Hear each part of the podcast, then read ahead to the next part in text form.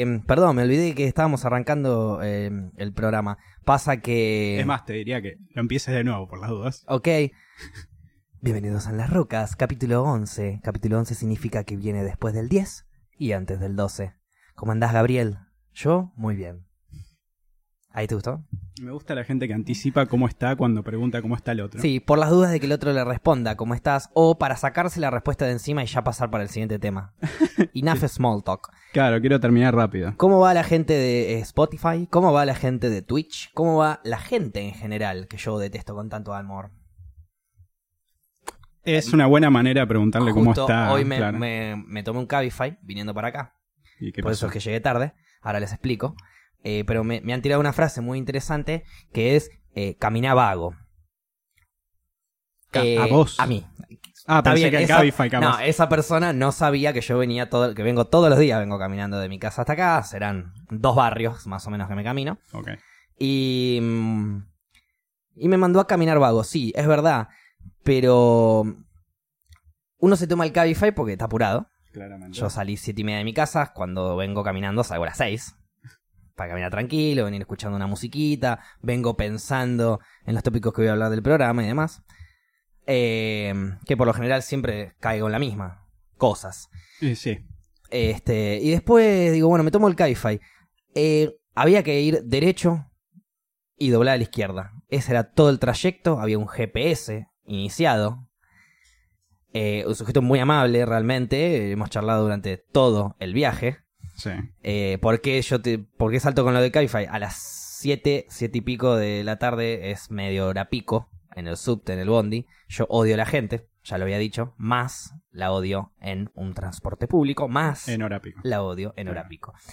Eh, me tomo el Cabify, llego, eh, digamos, me, llega el muchacho, me subo, a las dos cuadras huele la tuca que yo tenía y me pregunta, ¿fumaste? Claro que sí, señor, le digo, smoke weed every day. Eh, lo dijo Snoop Dogg y no podemos quejarnos. Ok. Y, y bueno, eh, viste, cuando uno es fumador y encuentra a otro fumador, empieza a empatizar. El señor no era fumador, pero quería empatizar. Eh, estaba aburrido en su trabajo. Su trabajo no es como el nuestro, que es hablar con alguien. El de él era manejar, entonces estaba un poco aburrido. Nos pusimos a charlar. Me contó la historia de su vida. Muy divertida, debo decir, muy divertida.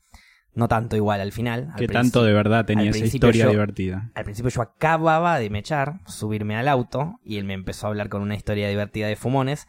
Me reí. Después la historia, el resto de la historia de su vida es un capítulo que ya olvidé. Porque cuando me empezó a hablar de un, de un montón de cosas, me, ¿viste cuando te pones el cassette? Sí. Ah, Mira. no. Cada tanto vuelvo, repregunto y después sigo. ¿Para qué hable? Se ponga contento y demás. Pero a todo esto yo venía con mi cabeza de que vamos a hablar de podcast, de que vamos a hablar de podcast, de que vamos a hablar de podcast, que, by the way, me está dando de hablar el Cabify. ¿No es cierto? Eh, y, y- y el señor no me, o sea, no me doy cuenta que el señor venía manejando a 30, 40. Estaba más, estaba más concentrado en contarme su historia de vida que en eh, llevarme a destino. Claramente. Iba a 30, 40 kilómetros por hora por la izquierda de las avenidas. Y, y agarraba avenida, avenida, avenida, avenida. Y no sé, en vez de ir derecho, dobló a la izquierda, agarró otra avenida, dobló a la derecha, volvió. Y no es que te devueltean, porque vos el precio ya lo tenés fijo, ¿viste? No es que. eso te iba a por eso, no, yo, el- o sea, lo que yo vi que me, me, me, me cobraba Cabify antes de subirme es lo que me cobró cuando me bajé Ok. corta. Pero. mm, Pues yo digo, bueno, el chabón se empatizó para cagarme, pero no, no, no, no. Y si lo hizo, me importa un carajo. Mientras que me deje donde me tiene que dejar. Y no lo hizo. No lo hizo. Me terminó dejando. Había que ir derecho, doblar a la izquierda. Me terminó dejando a 10 cuadras. Cruzando una vía. O sea, tuve que desviarme. Sí, sí, pa- sí. No, no, no. Un quilombo tremendo. Pero, pero, como siempre, hay que verle el lado bueno a las cosas. Le quiero agradecer. No me quería quejar igual. Le quería agradecer a eh, Juan Carlos que me trajo en Cabify desde mi casa hasta donde él quiso. Porque me hizo caminar unas cuadras y pude cumplir ese caminavago que me habían dicho en un principio. ¿Alguien conocido te dijo camina vago o un...? Eh, conocido Un por mí, conocido por mí, sí. Ah, ok. Conocido por mí. No, no, un random no.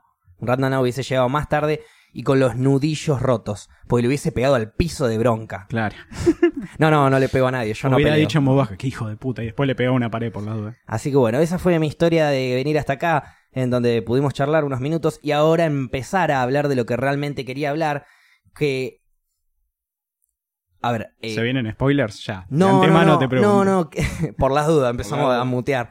Eh, a ver, quería hablar de un tema que se debe haber hablado en algún momento. No, no sé si en este podcast lo hablemos muy a fondo para el lado donde yo lo quiero llevar. Y es algo muy básico y muy simple. Ya hablamos de la felicidad, ahora Sí. hablemos del amor. Ya lo. Ok, sí. Los distintos tipos de amor. Eh, pero lo quiero encarar por un lado diferente, ¿no? ¿Qué es el amor para vos? No, cada uno tendrá su versión de amor y demás. Está el amor de un padre, un hijo, de un hermano, de un amigo, de la pareja y demás. Ok. ¿Por qué todo el mundo, entre comillas, ¿no? Porque no es todo el mundo, eh, se llora amor? La gente Eh, eh, normalmente, reformulemos. sobre todo en redes Sí. sociales, por ejemplo, ¿no? La gente llora amor. ¿Qué quiero decir con esto? Ay, que extraño cuando me abrazaban bajo la lluvia. Ay, pero... Ay, pero... Bajo la lluvia, sí o sí tiene que ser Eh, bajo la para lluvia. ponerle un poco más de romanticismo. A ver, eh, la gente que llora amor, spoiler llora, de amor, ojo. ¿eh? llora frases, llora frases de, de- de amor constantemente y en vez de, y yo me pongo a pensar, en vez de estar eh, del otro lado de la pantalla tuiteando, instagrameando o lo que vos quieras, llorando amor, salí a buscarlo, porque solo no va a llegar, ¿no? Es fácil quejarse. Es muy fácil quejarse. Y además, Está cuando. re divertido quejarse aparte. ¿Sabes cómo descargas? Mirá los 20 minutos de teaser del principio que encima te lo di vuelta como que gracias que me hiciste caminar. Claro. O sea, que quede bien incluso. No quede quejoso como la tía Norma. Mmm, querido. Es que igual, para mí. A ver, volviendo un segundo al tema del Cabify. Cuando ya se empieza a desviar demasiado y anda muy lento, ya se comparte culpa. Sí, sí, no, no, yo es- no, no le podemos nada. putear a Ricardo, no me yo no dije nada. Yo cuando él hizo todo el desvío, no me di cuenta que, que estaba pasando eso. Yo estaba en cualquier otro lado. Mi mitad de cerebro estaba pensando en el podcast, mi otra mitad estaba pensando en Juan Carlos. Y en sus historias de vida, que básicamente me contó que le bajó la presión y echó a una mujer de su casa. Lógico, te baja la presión y tenés que echar a alguien de tu casa. Iba, iba a ir una chica a la casa, dice, ¿crees que lleve un facito? Dale. Lo fumaron, le bajó la presión, la echó de la casa. Ándate a mi casa, le dijo. Bien. Dos años salieron después de eso. ¿Por qué? ¿Por qué te digo que ¿Por- las historias de vida qué? de Juan Carlos eran divertidas de verdad? Porque eran divertidas, pero eso fue al principio, después ya cocaína y Se cosas fue, que claro, no importan. sí. Exacto. Es que cumple, cumple el estereotipo de todo, bueno, taxista o tachero, Sí. más que Cabify Sí, o Uber. cabifyero. Pero de a poco se está yendo también para ese lado todo lo, lo de aplicación Uber o Cabify para el taxista promedio. Este. mm, A ver, eh, no era. No es que cayó en la adicción, me contó que probó una vez y listo. Y que andaba un poquito manija de ver qué onda de vuelta, pero que tiene una hija y, viste, se apoyó en la hija. Bueno, todas esas cosas que es una historia de vida recopada, pero desde lo más profundo de mi corazón, hombre extraño que me vas a llevar en un viaje, no me importa. No sé cómo decirte, me chupan huevo. Estoy a punto, aparte le dije dos, tres veces le dije, estoy a punto de ir a un podcast, le expliqué lo que era el podcast, la radio, qué sé yo, él más o menos sabía, dos, tres veces. ¿Y, Y de qué hablan? No, y lo voy pensando en el camino, le digo. Lo voy pensando en el camino.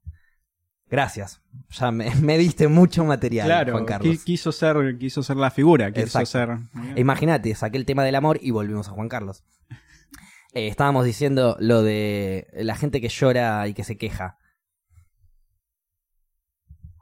Fin. ¿Vos Muchas sos de esos? por venir. No, te pregunto, ¿vos sos de esos? No, nunca, es más, nunca usé una red social para quejarme o... Saquemos el lado del amor. Eh, quejarte de cualquier Claro, cosa. Te estoy diciendo, nunca usé. Creo que una sola vez la usé, pero bueno, con un fin muy particular.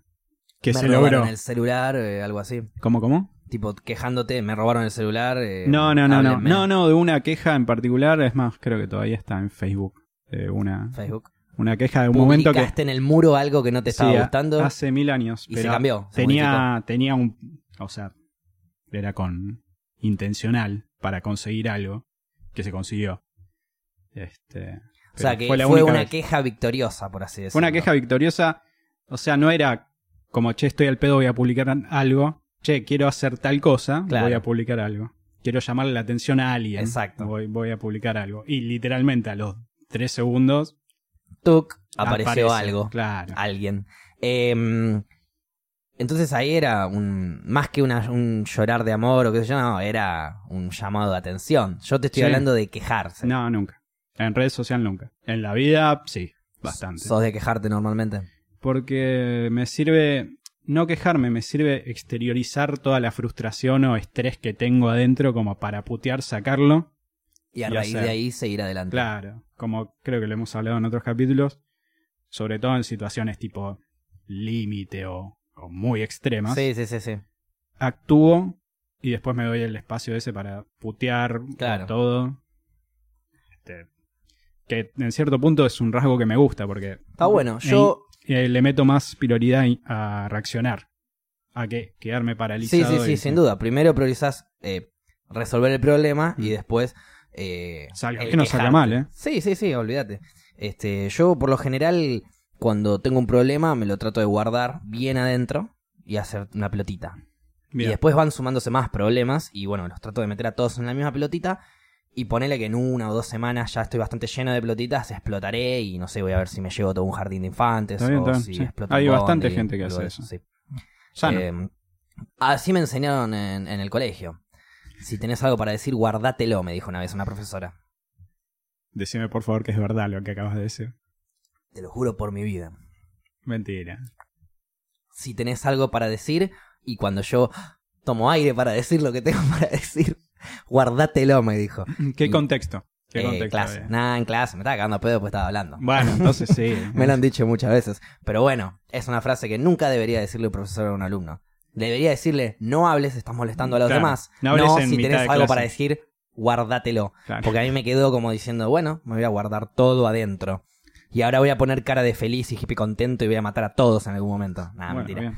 No, no, yo por lo general, eh, a lo largo de mi vida fumona, Sí. eh, eh, desarrollé un, un, un lubricante de problemas, que es que los problemas me vienen, los resuelvo, los afronto, pero nunca con una queja. Jamás. Es más, con felicidad. Dale. Obviamente es una felicidad este que la entendés después. En el momento estás en Mirá la que mierda. caretear la felicidad también está tan mal no, como. no, sin duda, sin Bueno. duda. Pero no, no te estoy diciendo, llegó un problema y. No, soy feliz igual. No, no, no. Llega un problema, me, me, me mierdo o me. Nada, resuelvo lo que tengo que resolver, como bien decís vos. Sí. Pero en la parte de quejarse, qué sé yo. Listo. Felicidad que el problema se resolvió. No pierdo el tiempo quejándome yo. No me gusta. O poniéndome de mal humor. O enojándome con la gente. Ponele mucha gente que se sube a un Cabify y la dejan a 10 cuadras y llega tarde al lugar donde tiene que ir, termina súper enmierdada, por así decirlo. Está bien, yo vivo una vida capaz un poco más tranquila, Sí. más chill que el promedio de la gente. Y soy una persona muy chill. Al ser una persona muy chill hace que el chabón me cayó bárbaro y está todo más que bien. Hasta le hubiese dado un abrazo porque cuando frenó se le, met- se le, se le tiró adelante un tachero, el tachero lo puteó y le gritó chupame la pija. Una, Bien. una- una imagen Argentina. hermosa mientras yo me bajaba. Faltaba del- la bandera ondeando ahí. eh. Me bajaba del Cabify y ya no pasaba falta de ah, Argentina, Argentina. Argentina. Dale, Diego. Messi Este, corriendo por atrás. este, fiscales muertos y demás. Bueno, eh, y, y no sé, qué yo, no- yo iba caminando. No, no, no, no me, no me genera, viste, esa que es, es incontrolable. Que te, te mierda, te pasa algo, lo que sea, y de repente. Estás enojado, estás de mal humor, te enculaste. Un día te despertaste cruzado, cosas así. Sí. A mí no me pasa jamás eso. Además, o me levanto muy bien o me levanto súper bien. ¿Te levantás muy bien o súper bien? ¿O te levantás y después de hacer algo te pones muy bien o súper bien? Me despierto y cuando abro los ojos y veo que estoy vivo, ya estoy bien. Ok. Porque siempre estoy... A ver, yo, si- yo siento a veces, muchas veces que no duermo, sino que me relajo mucho, porque tengo unos problemas para dormir sensacionales. Ok. Este... Y siempre me queda, no sé, una canción tarareándome. Me despierto, pongo esa canción y yo ya soy feliz. Ok. Así de bien. simple. A ver. ¿Qué sé yo? Este, A ver, va a haber un día en donde me voy a despertar y le voy a, voy a golpear una pared. No lo sé. es Por que- ahora no me pasa. Hace mucho que no me pasa. Bueno, pero estás abierto a que pase. Obvio. Si Ah, yo me tengo que enojar. Si yo me tengo que Por, enojar. por eso no, putear, no, no interactuaba no, tanto. no. Tipo, ah, sentía que había capaz una negación y era tipo, No, bueno, no, qué no, no, incómodo. no, aparte la gente que sabe que Eh, yo si me enojo, salto, puteo, me, me- no tengo ningún problema, ¿eh? Vos me conocés, Gaby. Sí, sí. Me enojo y hablamos. Y lo digo y lo charlamos y puteo y discuto y no tengo ningún inconveniente. Pero después de eso no me voy a quejar, no me voy a quedar resentido con vos, no me voy a quedar enojado, mierdado. Ese es el tema. ¿Está bien? ¿Está bien? Perfecto. Este, pero sí, aguante putear y aguante golpear cosas cuando romper cosas cuando hay que romper cosas. Es una descarga Qué sensacional. lindo. Qué lindo qué peligroso. ¿Viste que hay un lugar que vos podés ir y te dan cosas para romper? Nunca lo escuché en Argentina. Conozco Sí, hay, la hay. idea. Acá en Acá y Argentina en hay, Argentina sí, hay. te dan televisores, botellas, todas cosas, te, cubren todo y vas y rompes con palos, con lo que vos quieras. No quiero juzgar a nadie, pero me parece ya medio border eso. Tipo, pagar y programar, ir a un lugar a, romper desatar todo. tu ira. Sí. Ese es el ya tema. es raro. Bueno, la ira nace. A eso, ahí, Claro. por ahí va yo. Cuando vos vas a ese lugar, Sí. Eh, vas en un, en un diferente ámbito, no vas, no es que de repente, no es que tenés un, uno, hay, hay un rompelugares, rompecosas cada, cada, al lado de cada chino, ¿entendés? Claro, no. no. hay uno en tal lado y tenés que ir, capaz otro en tal lado y tenés que ir, o generate un espacio y rompe lo que vos quieras.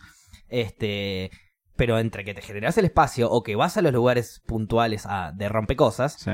Ya se te pasó la bronca seguro. Sí, O por lo menos la bronca claro. de romper cosas. Porque la bronca de romper cosas es la bronca instantánea. Es la que tenés que descargar energía literal. Entonces tenés que Claro. todo. Es que en realidad, va, por lo menos a mí, si quiero romper algo o me la agarré con algo particular es porque eso o no está funcionando o me está trayendo problemas que no debería traerme. Claro.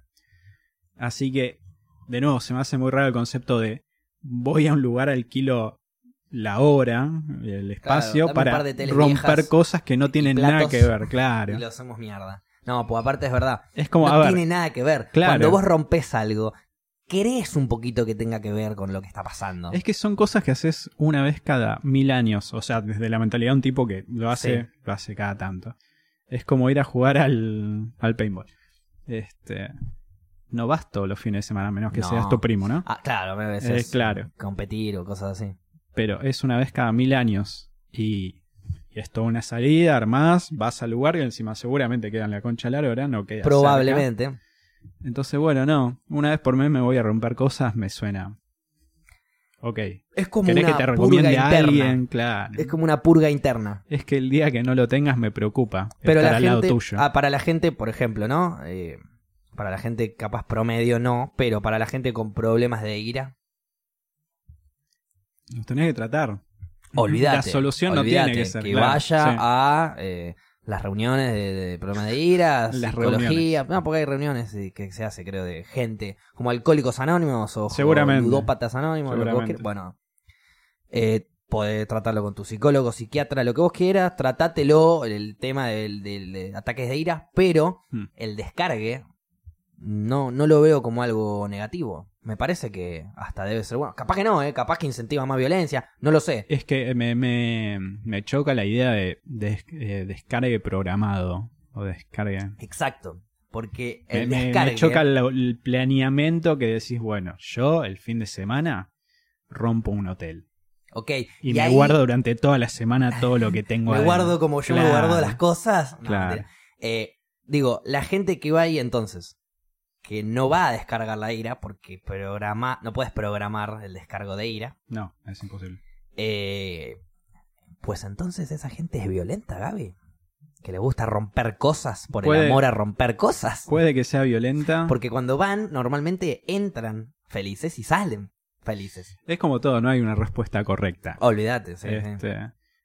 Puede Yo que porque sean pienso violentos. en alguien en particular que ah, ok, conozco, tenés, tenés una cara. que es un poco violento, este ser humano, Ok, y que fue a romper cosas y vos ves... lo hizo. Lo hizo, lo, Lo hizo con su pareja y vos ves la cara de la pareja Mirá. entrando tipo normal y él feliz.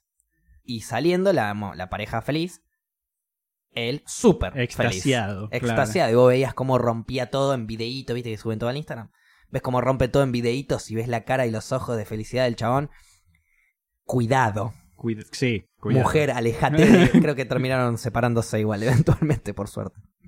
Eh, puede ser una persona violenta, puede ser una persona con ataques de ira reprimidos, puede ser, puede ser una persona completamente común y corriente que le pintó hacer eso y eh, genera miles de dudas. Pero nada, a ver, no hay nada mejor como es psicólogo, capaz. Sin duda, no, no, ver, para temas así, la, la violencia, más allá de que sea objetos, no creo que nunca sea la respuesta. Claro, Capaz en el momento, bueno, te doy la derecha, viste rojo. viste Mientras rojo que no ya. era otro ser vivo lo que tenías enfrente, bueno, ya está. Hoy, Claro, hoy pasó algo, y fue. nunca más, claro. Igual también, eh, a ver, yo puedo estar frente a un ser vivo sin golpearlo, sin lastimarlo, pero romper algo alrededor también es violento. O sea, Sí. si yo rompo, si yo estoy hablando con vos y me enojo y rompo la botella contra el piso, a vos no te lastimé, pero es violento lo que está pasando. Generaste una situación Claro, de mierda. De repente vos me vas a mirar y me vas a medir y vas a decir, ¿dónde está el destapacorcho? ¿Se Se, lo pongo acá. ¿Se armó o no se armó? Le. ¿Pinta o no pinta? ¿Agarrás lo que quedó del pedazo de vidrio? Claro. Este, pero bueno, Nada, sí. Es, ra- es muy raro. O no, qué sé yo. Como de nuevo, por- como acá Barney no está, tan, com- no está de una manera tan común como Sí. capaz en otras partes del mundo. Qué sé yo. Pensá que llegamos tarde a muchas tendencias de afuera. Y me acuerdo cuando se popularizó acá en Argentina el tema de siestas, eh, lu- lugares donde alquilás una habitación durante 30 minutos para dormir una siesta, pero una principalmente en el centro. Una siesta de 30 minutos. 30, 40 minutos, o sea, vos al- ponías el tiempo que querías. Yo cuando duermo siesta son 2, 3 horas mínimo, si no, no Pero no claro, a ver, pensá en una persona que trabaja en el centro, Sí. principalmente porque es donde Come, más tiene hay, una hora, come en 15 minutos, duerme y 45 se va a dormir una siestita y vuelve al laburo. Y, y vuelve a su día. Sí, Como- en la no me parece uva, algo malo. en la uva eh, eh, hace un tiempo pusieron, ahora ya están todos baqueteados, pero hace un tiempo habían puesto unos lugarcitos como para dormir la siesta, muy muy piolas. Ahora yo los vi estaban hechos mierda, pero Claro. me los imaginé nuevos y estaban muy piolas. Qué raro.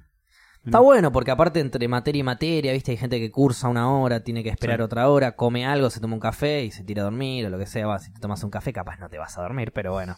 Este, o no, ni- no necesariamente para dormir la siesta, pero era un lugar de relajación. O sea, ahí no vas a romper los huevos. Ahí te acostás a estudiar Claro. o a dormir. Listo. No, nada de jugar al truco, ¿me entendés? Nada de ese tipo de cosas que no, que no corresponden. Este, pero bueno, me, me acordaba de Barney Stinson cuando está en el bar hablando con todos, le dicen algo que no quiere escuchar, que creo que era de, Sí, de me una acuerdo. chica que Sale- le a él. Y eh. ella dice, permiso, ¿eh? Con una felicidad tremenda, se acomoda la corbata, sale caminando despacio, agarra un televisor, lo rompe contra el piso y vuelve a entrar Sí. tranquilo. Sí, que lo gracioso es de dónde saca tantos televisores. Sí, llega un punto que ya no tiene más televisores. Va, compra uno, siempre pide uno, pide color, y lo vuelve a romper. No, no, es sí, sí, me acuerdo. How I Met Your Mother. Qué buena serie. Spoiler alert. ok. Bueno, es No, un no, capítulo. no. No, no. Es un gag. No, estaba a punto de decir. ¡Se muere! Ok. Pero no, no, no, no. Bueno, la Este, discusión que tuvieron con Paula de How I Met Your Mother. Sí. Obviamente yo tengo mi opinión, así como todo el mundo. A ver. ¿Te Eh, gustó o no te gustó al final? A mí me gustó, me pareció coherente, me pareció... Pasa que la serie no me pareció buena. Y el final tampoco. ¿Me gustó el final? Sí. ¿Me pareció bueno? No. ¿Por qué? ¿No te gustó? De nuevo, no me pareció ¿La buena. serie no te pareció buena? No me pareció buena porque... ¿La comparaste con Friends? No, no la comparé con Friends. La pura y exclusivamente hablando de Met Your Mother. A ver, te hago dos comparaciones fácil. Friends es Los Simpsons, Met Your Mother es Family Guy. Sí, sí, sí, sí. Friends y Los Simpsons van a ser clásicos. Met Your Mother y Family Guy van a ser muy buenas joyitas que Claro. Cada tanto ves y listo. No, bueno, eh, Vos la ves. desde re- mi gusto personal, Sí. me gusta más Family Guy que Los Simpsons. Me gusta más How Mother que Friends. No vi tanto Friends igual. Tendría que verla de principio a fin. Pasa que... Este, Así como te dijo Paula, sí, eh, eh, How I Met Your Mother le robó... No le robó, sino que se inspiró muchísimo en cosas de Friends. es que no lo dudo. Es Eh, una sitcom bastante similar. Y... Y Lo nada. único que cambia es que en vez de juntarse en un bar, se juntaban en una cafetería. En- Cla- bueno, en Friends, algo que no dijo Paula, seguramente no se acuerda, yo la veo todas las noches. Sí. Friends arranca en un bar en realidad. Te muestran un capítulo del pasado y la cafetería era un bar al principio. Claro. Este, obviamente dos, tres temporadas más adelante.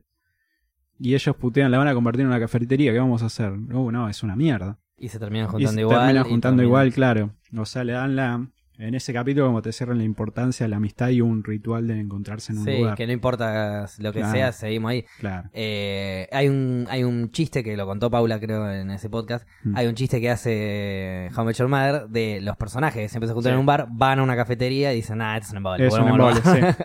Bueno, eh, juega lo mismo Friends, Sí. pero años atrás. sí, sí, sí, sí. ¿Y por qué no me pareció buena? Porque se enroscaron mucho y capaz la hicieron un poquito larga. Ok. Este, desde el principio, en la segunda, tercera temporada, te das cuenta, ok, la, conocer a la madre es el misterio de la serie como Lost, Sí. como, qué mierda pasa, Sí. pero la madre no es lo importante. No.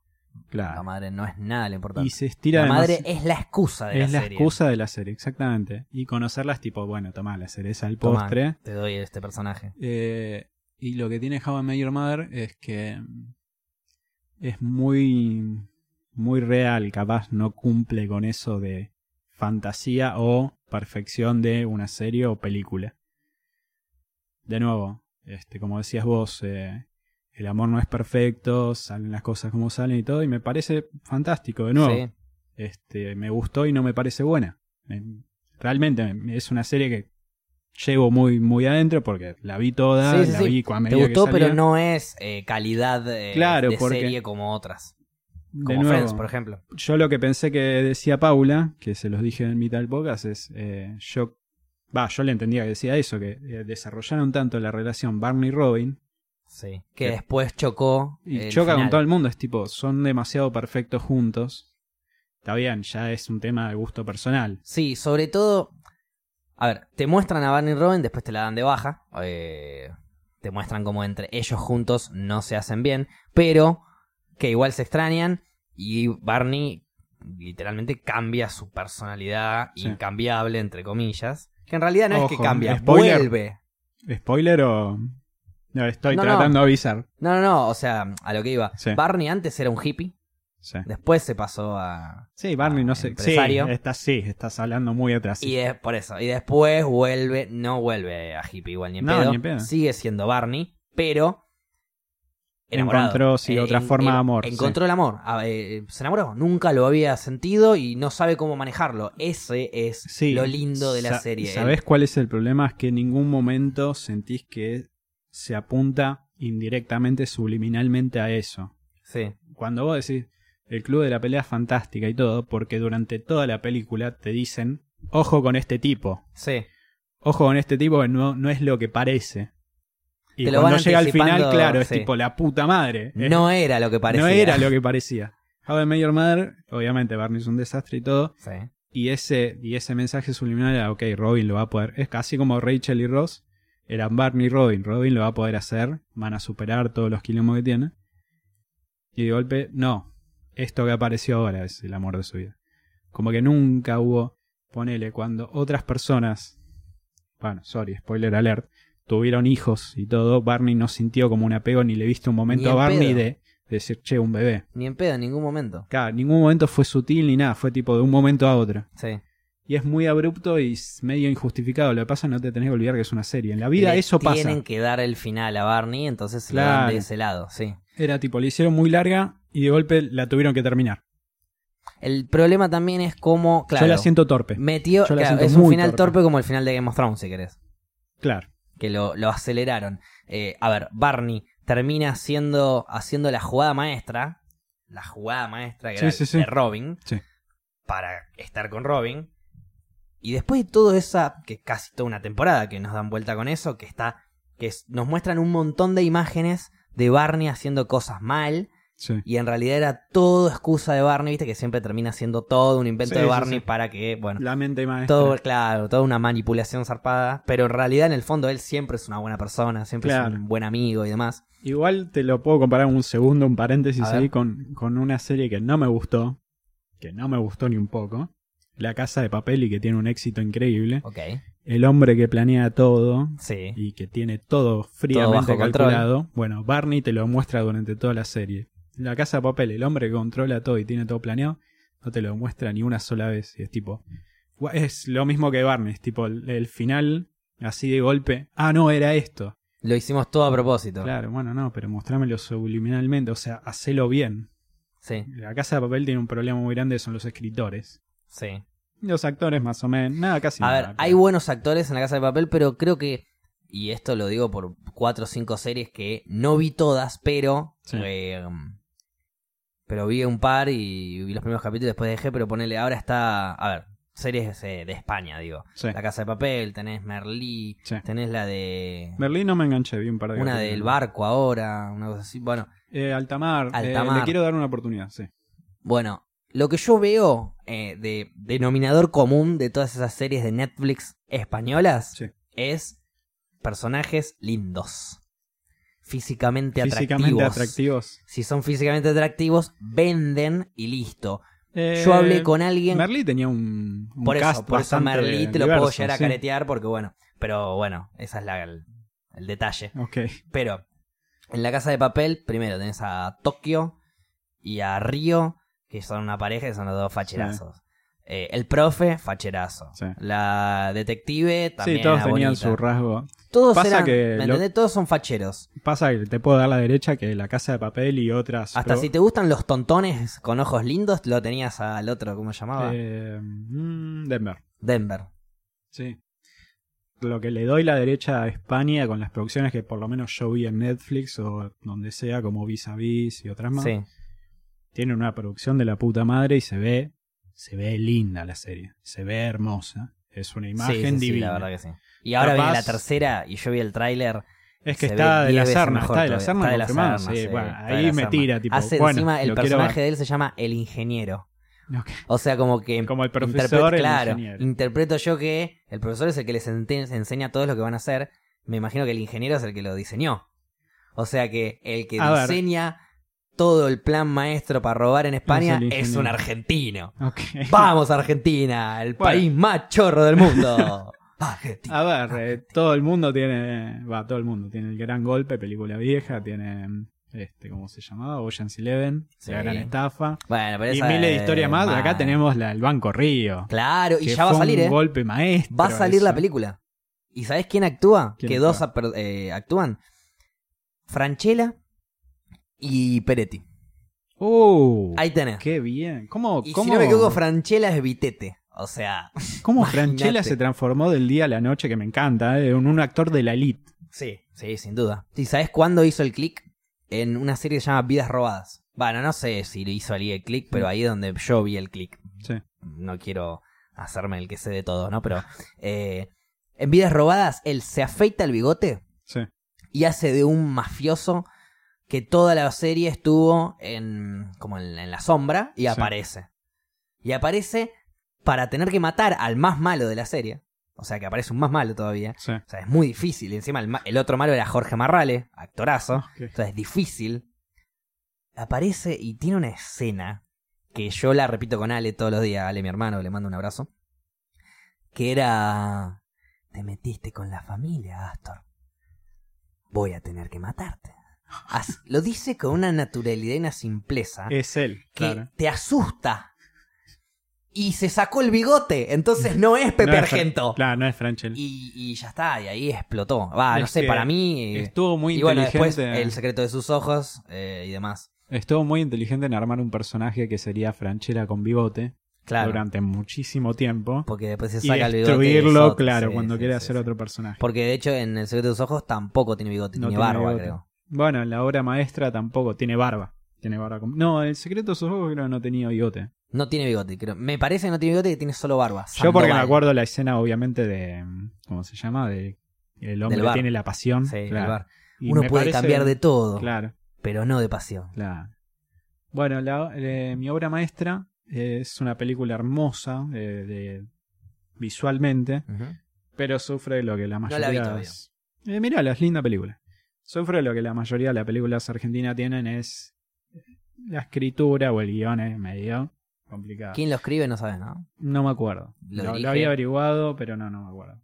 Este, bueno. Hablé en un capítulo pasado, así al voleo, Sí. que puedo desarrollar un poquito más en Animal, que es otra película de Franchella. Sí. Animal me pareció muy buena película y una de las de vanguardia capaz de Argentina. Sí. Porque el director fue uno de los coescritores de Birdman. de Iñarritu, ¿viste? Sí, sí, sí. Una película. Sí, no sí, peliculón. Bueno. La vi, la vi. Al principio medio que le hacen un homenaje a Berman con una secuencia que me gustó mucho y dije, espero que toda la película no sea así porque simplemente estás robando. Claro, claro, estás Pero no. lucrando de. No, Du- no. Dura cinco minutos o capaz menos. Le meten ahí. acá el- es tipo, yo vengo de acá. Claro. Ahora con esto, esto. y, te, Claro. y, te, y te hice esto, claro. Es como un riff, eh, no sé, de Metallica en una banda nueva de metal. Claro. Y después su, su, su, su versión, su Claro. género, no sé. Eh, me gustó mucho. Eh, capaz sí hay algunas resoluciones de algunos personajes que cambian muy rápido parecer. Que capaz no están completamente justificadas, pero bueno, en el gran margen de las cosas entendés Sí, por qué pudieron llegar a hacer eso. claro. Bueno, eh, algo que me, me- se me ocurre, o sea, estamos hablando de películas argentinas, estábamos hablando de actorazos, obviamente me sale Darín y demás, eh, y me acordé de Nueve Reinas y de esto que decías vos de que los personajes, dos cosas, primero que los personajes cambian de opinión de repente, Sí. y eso no está bueno. No, que el personaje pierda su esencia. eh, Es escritura exacto, pobre. Es Ah. escritura pobre. Necesito conflicto. Bueno, y, y lo otro era eh, como, como lo de How Met Your Mother. Este, Igual, ojo, déjame me- meter un, Sí. paréntesis ahí. Este. Nosotros así lo medio que lo juzgamos y decimos ah, bueno, podrían hacerlo mejor todo, pero escribir es, es difícil. es un quilombo, Es mal. difícil, es difícil. Y Así sobre todo que los personajes mantengan su línea Sí. hasta el final. Es que por eso apreciás y capaz considerás clásicos a las películas que lo hacen. Por ejemplo, Tarantino del diálogo y de personajes me parece. El número uno. Si Yo no es el número un uno, fanatismo ciego, así sí, que. si no es el número uno, pegan el palo. Sí. Pero. Bueno, eh, comparado con lo que me decía de How Your Mother, de que los personajes, eh, Barney, Mm. te daba ese indicio de que era una mente maestra siempre. Sí. Y después te terminan mostrando que sí, o siempre fue una mente maestra. Bueno, es que en el momento que pone el playbook, te lo, se lo muestra Claro. al, que le está mirando la serie, es tipo, ok, el capítulo de subliminalmente Playbook, todo vale. el capítulo de Playbook, temporada 5, capítulo 10. Lo Ah, te lo recomiendo. acordás, ni olvidate. te- ok. Lo recomiendo, capítulo 5, de temporada 5, capítulo 10, si no me equivoco, vale, eh, alguno que me corrija de última. Pero uh, eh, el mejor capítulo, o uno de los mejores capítulos que hay, porque Barney Stinson tiene un montón de material y es el personaje más fuerte que hay, es el artista más zarpado ahí.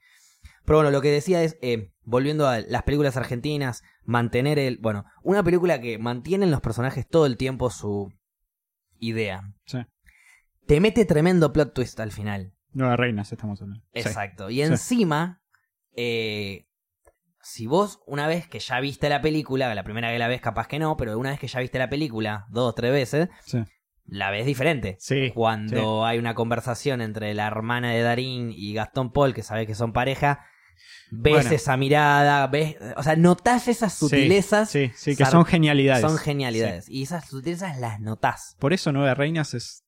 Mucha gente discute que es la mejor película argentina porque tiene eso desde, desde que se escribió o se engendró y se empezó a hacer idea, ya era perfección. Bueno, perfección es imposible, ya era Bueno, pero de extremadamente sí. buena, claro. Y cada a ver, el diablo está en los detalles, y era cada detalle eh, significa algo. Exacto. Eso es lo lindo. Desde el principio, desde el prim- primero, primero, o sea, siempre. Imagínate que todo arranca en una estación de servicio. Ah, bu- bueno, vamos a hablar los primeros cinco minutos de la película, así que no cuenta como spoiler. Ya la primera decisión de robarle a la cajera Y y volver. darse vuelta y ver la oportunidad. Pensá que eso ya estaba planeado, él ya sabía que iban a cambiar de turno. Sí, sí, sí. Y hace todo ese acting para Darín que está ahí. Es una decisión adrede. Y Sí. vos, en las miradas y todo, a la segunda vista, o A la segunda que la mil, sí, ahí. te das cuenta, che, esto está planeado. Espectacular. Sí, espectacular. Y Darín se estaba haciendo un pancho mientras. Sí. Se lo come. Toma algo, creo, o algo así. Y después va y se hace el policía con un arma de juguete que había encontrado por ahí. Eh, y tampoco para el pancho. o sea, Ah, en- detalle, ¿no? Sí, sí, tampoco sí. para el pancho. Este. mm, Bueno. Sí. A ver, aparte de todo esto que estamos hablando, del plot twist, de qué sé yo. eh, lo que tiene Nueve Reinas es, eh, bueno, esas sutilezas de saber que el gallego estaba entongado, que absolutamente todos estaban entongados para recuperar la plata de la herencia. Spoiler sí. alert, eso se decía antes. Facu. Ah, bueno, perdón. Em, a ver, otra cosa que tiene aparte, o sea, sumándole a todo esto que hablamos de la mejor película argentina, Nueve Reinas Sorry, te me, pre- me colgué con un... Facu hizo que Gaby también ya cuente spoilers. ¿Se dieron cuenta? Me transformaste. Perdón, transformaste. perdón. Igual hablamos del principio de Nueve Reinas, no pasa nada.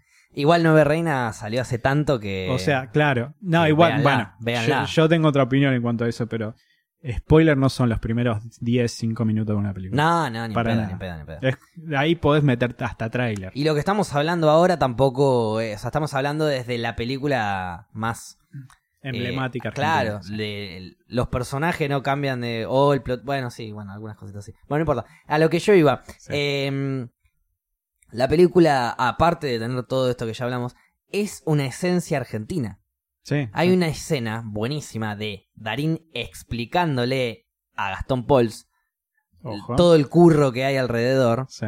Mira, ¿lo ves a ese? Sí, estamos en todas ¿Lo ves partes, a sí. ese? Estamos en todas partes. No nos ves, no te das cuenta. Esa escena es Sí. espectacular y es real de Argentina. Sí. O sea, capaz que ahora no tanto, porque pasaron es lo que 20 te años, discuto. pero en el 2000 era así. Sufre lo que sufren muchas películas es que no se mantiene eh, eternamente, ponele.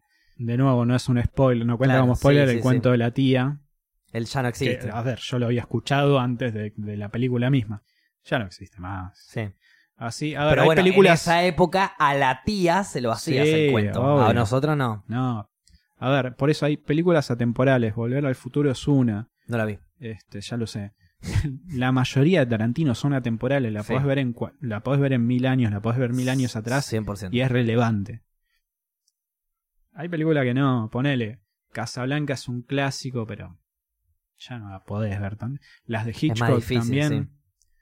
Eh, Psicópata, sí, es un peliculón de la concha de la lora, Sí. tenés miles de cosas, pero la ves y ya de un aspecto técnico y de historia y de decisión de personaje. Lo ves como un clásico Claro. que tengo que ver más que como Lo ves como un clásico que fue muy importante en aquella tenés- época. A ver, hay algo que es muy importante que si no lo querés hacer a la hora de ver la película, está todo bien, porque ya fue. Pero hay que tener en cuenta, al ver este tipo de clásicos, que vos tenés que entender la época del cine en Sí. la- el momento que salió la película. Si la película salió en 1970, no pretendas eh, la, la, eh, Infinity War, ¿entendés? Bueno, pero no- más allá del, de- del efecto especial, hay películas que rompen ese paradigma de tiempo. De nuevo, Volver al futuro no tiene los mejores efectos, pero es una película temporal. La puedes ver cuando La quieras. podés ver cuando quieras y va a ser, wow, la puta madre, alta película. Tan cuando quieras que no la vi nunca todavía. Esa es una discusión aparte. Ya fue. Eh, en algún momento la voy a ver. ¿Está bien? Eh, lo mismo me pasaba con Star Wars, hasta que un día la vi. Obligado, pero la vi. Bueno, Star Wars sí sufre mucho por efecto especial. Demasiado. Sí, sí, sufre sí, por sí, sí, sí. Y y imagínate que encima la, un- el episodio 1, 2 y 3 sale después del 4, 5, 6 por efectos especiales. Y siguen siendo una verga, pero bueno, pues salieron hace mucho tiempo, ¿no? Pasa que avanza todo el tiempo. Sí, Hoy en día tenés una película, una explosión, es una explosión. Eh, un corte de cabeza es un corte de cabeza. O Sí, sea, ese es el problema de, de artistas de efectos especiales que tienen que resolver constantemente. Más allá de que la tecnología sea muy avanzada y capaz una persona tranquila en su casa puede hacer una película entera tipo Toy Story, algo Sí. así de Pixar. sí, sí, sí. Este, obviamente le va a llevar mil años. Sí, está Pero, solo. claro. Pero al querer re- hacer realismo, mantiene la misma complejidad. Si bien la tecnología ayuda mucho, es que pensá que el humano durante años desarrolló una, una facilidad o un reconocimiento de caras, ya que depende del instinto de supervivencia, este, que cuando ves, ponele algún, este, eh, ¿cómo se llama este chico de Rápido y Furioso? Paul Walker. Por boca. Lo ves en el cuerpo del hermano y Sí. le ves la cara y capaz digitalizada Sí, o algo. te no, re- no la vi. Eh, no, es un mal ejemplo porque no, Te no re- sí, sí, sí, pero te, re- te Te das recontra das cuen- cuenta te de das que cuenta, es fake. pero no sabes te por qué. igual. No, no, Ah, pero no sabes por cómo qué. lo hicieron, claro. Che, esto me suena raro, pero porque es tu, tu instinto de reconocer caras. De nuevo, pensá que estoy hablando millones de años atrás, no había electricidad ni nada, Olvidate. y tenía que reconocer a través de la oscuridad e- el humano. Tenemos algo innato ya desde tantos años de reconocer caras humanas y somos tan buenos para eso que lo hacemos inconscientemente. Que no cuando nos ve- pueden Claro. tan fácil. cuando vemos un personaje digitalizado en una pantalla, el artista tiene que hacer un laburo de la concha a la lora para que no nos demos cuenta. Sí, sí, sí. sí. Y hay gente que lo logra y hay gente que no. Y lo mirás y de nuevo te- no te das cuenta. Che, ¿por qué me, se me hace raro esto? Es muy específico lo de Paul Walker en el final cuando fallece y qué sé yo. Sí. Porque bueno, es justamente representar a un humano muerto. eh, como pudieron, lo trataron de hacer. Y es Sí. en el final de la película nada más que lo hacen. Es en una sola escena, creo. Bueno. Ahora bien, la película. ¿Estás seguro que fue solo en el final? Eh, pregunto desde la ignorancia, no la vi ni sé la historia. Capaz que hay algunas escenas en donde actúa el hermano de, de medio de doble, pero Sí. creo que solamente la única sea digitalizada. Yo la vi en el cine y me acuerdo que lo único en donde noté un cambio grande fue ahí en el final. Eh, creo que todo lo demás lo graba él. No estoy 100% seguro porque me chupa un huevo y siempre me lo chupó rápido y furioso, Sí. pero creo que era así. Igual la fui a ver al cine porque son altas pelis. Sí. Este, mm, nada, la cuestión es que al- mi pregunta hacia vos era la eh, siguiente. Gabriel, yo, acá, Facundo, en las rocas, te pregunto a vos, con respecto al cine, ¿es importante el realismo para que la película sea buena o mala? No, para nada. Es que no hay reglas. Eh, depende del mundo que plantees. Precisamente, vos decís Claro, va no- y qué no va. No me hagas gore al principio, no gore al final. Algo o- que aprendí en el curso documental que estoy haciendo, que siempre lo sabes subjetivamente o inconscientemente, pero hasta que alguien no te lo dice te das cuenta, che, ok, es así. Sí, En el momento que un, una persona va a ver una película, sea al cine, sea Netflix, sea donde sea, hay un acuerdo y hay un contrato. bien. Yo, eh, televidente, eh, persona que está mirando el, el Espectador entretenimiento, de- claro. de- del, contenido. yo eh, acuerdo que lo que vos me mostrás, estoy hablando en términos muy documental porque Sí, lo sí, que sí, estoy obvio, estudiando, es real Bien. y no lo voy a discutir. Me estás dando información. Claro, sí, ahora te lo traduzco al mundo de la, de la ficción. Sí. Si yo te digo el mundo es así, vos entrás en ese mundo. Entrar en ese mundo y mantener el mundo. Claro. Mientras que no salgas de ese mundo, ok. Como por ejemplo. Toy- a ver, Toy Story, ¿no? Algo que dije antes. Bien. Este, los muñecos hablan desde la primera película. Sí. Y no lo discutís, se terminó, porque Sí. vos entraste en ese mundo y, Esa es la idea de la y película. la genialidad de la película claro. te lo hace tan natural que no es real y, y no, no se pisa a sí misma la película. No es tipo, algunos juguetes hablan, no. Todos hablan. Todos hablan, depende todos del tienen su momento, personalidad se según el, el claro. bichito también que son. Claro. Y bueno, ok, listo. Estoy- Bien, compré. No, no, a ver, decís Toy Story, la, yo particularmente Cuidado las vi desde eh. chiquito. ¿Qué? La 4 la están criticando mucho. Por lo menos la gente de yo no la nuestra vi edad. todavía. No, yo tampoco. Pero no podemos ir a ver nosotros. Eh, ¿Qué Toy no? Story al cine. chupan huevo. No, ¿sabes por qué no? ¿Por qué no? Porque conozco tu personalidad y conozco la mía. Se llena de niños, rompebolas en el cine. Yo quiero ver la película tranquila. Ya lo sé, a ver, eh, me pasa algo Por parecido eso a lo de iba. No iba porque, ah, no, no voy a ver, yo estoy grande. No, las pelotas, eh. Te voy a ver la que sea. Bueno, a ver, Pero una voy- película así, como para nenes, se te llena de niños Sí. el cine y estás hasta Sí. las bolas. Andate un martes a las 2 de la tarde y capaz que zafás. Bueno, a ver, te voy a contar O no sé, mi no, sí. experiencia con Toy Story. Si no me equivoco, mi vieja me llevó al cine para la primera, o por lo menos en VHS me la compró. VHS, estoy grande. VHS. Hablando de gente que cumple 30. Sí. Bueno, lo tenía, lo veía todo el tiempo, muy chiquito. Me llevó a ver la 2 al cine, eso sí me acuerdo, también muy chiquito. Y pasaron años hasta que salió la 3. La iban a llevar a mi Muchos hermana. años. o sea. La iban a llevar a mi hermana y yo dije, che, yo voy, me chupa un huevo. Yo Al voy. IMAX, así todo grande.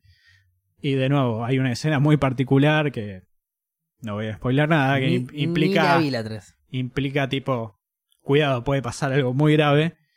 Y no te digo que estaba llorando, pero estaba tipo callado, tipo, no, por favor, no, por favor. No, Woody, no. Y, y hay, un, hay un momento en el que, nada, los juguetes hacen algo muy particular. Y vos decís, no, la puta madre, se te parte el corazón enfrente tuyo. Pero bueno, no importa, porque son los personajes que conozco que, desde ver, chiquito. Es un poco lo Y que juega encariñé. Pixar, que es un poco también como Disney y Sí, como pero todo se eso. lo, se lo ganó. Se lo ganó, se, Se lo ganó. Uno se sí. encariña con el personaje, porque los personajes son divertidos, Sí. realmente. En la 1 y en la 2, la 3 no la vi, la 4 tampoco.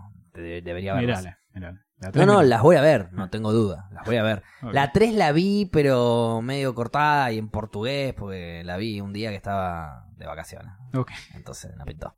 O sea, estaba en Brasil y bueno, Y la, vimos- salió. la vi un ratito y después me fui a la mierda. Y. mm, O sea, la voy a ver, co- se lo merece. La Sí, 1 es buenísima, la definitivamente. 2 es espe- el chiste, hay que usar la cabeza, pero no mi cabeza. es uno de los, o sea, es uno de los mejores chistes que hubo en, en la historia de, papá, no sé, eh, de, de, de Toy Story a gusto personal, obviamente, ¿no? Este, de hecho lo hacía, lo repetíamos en mi casa eso.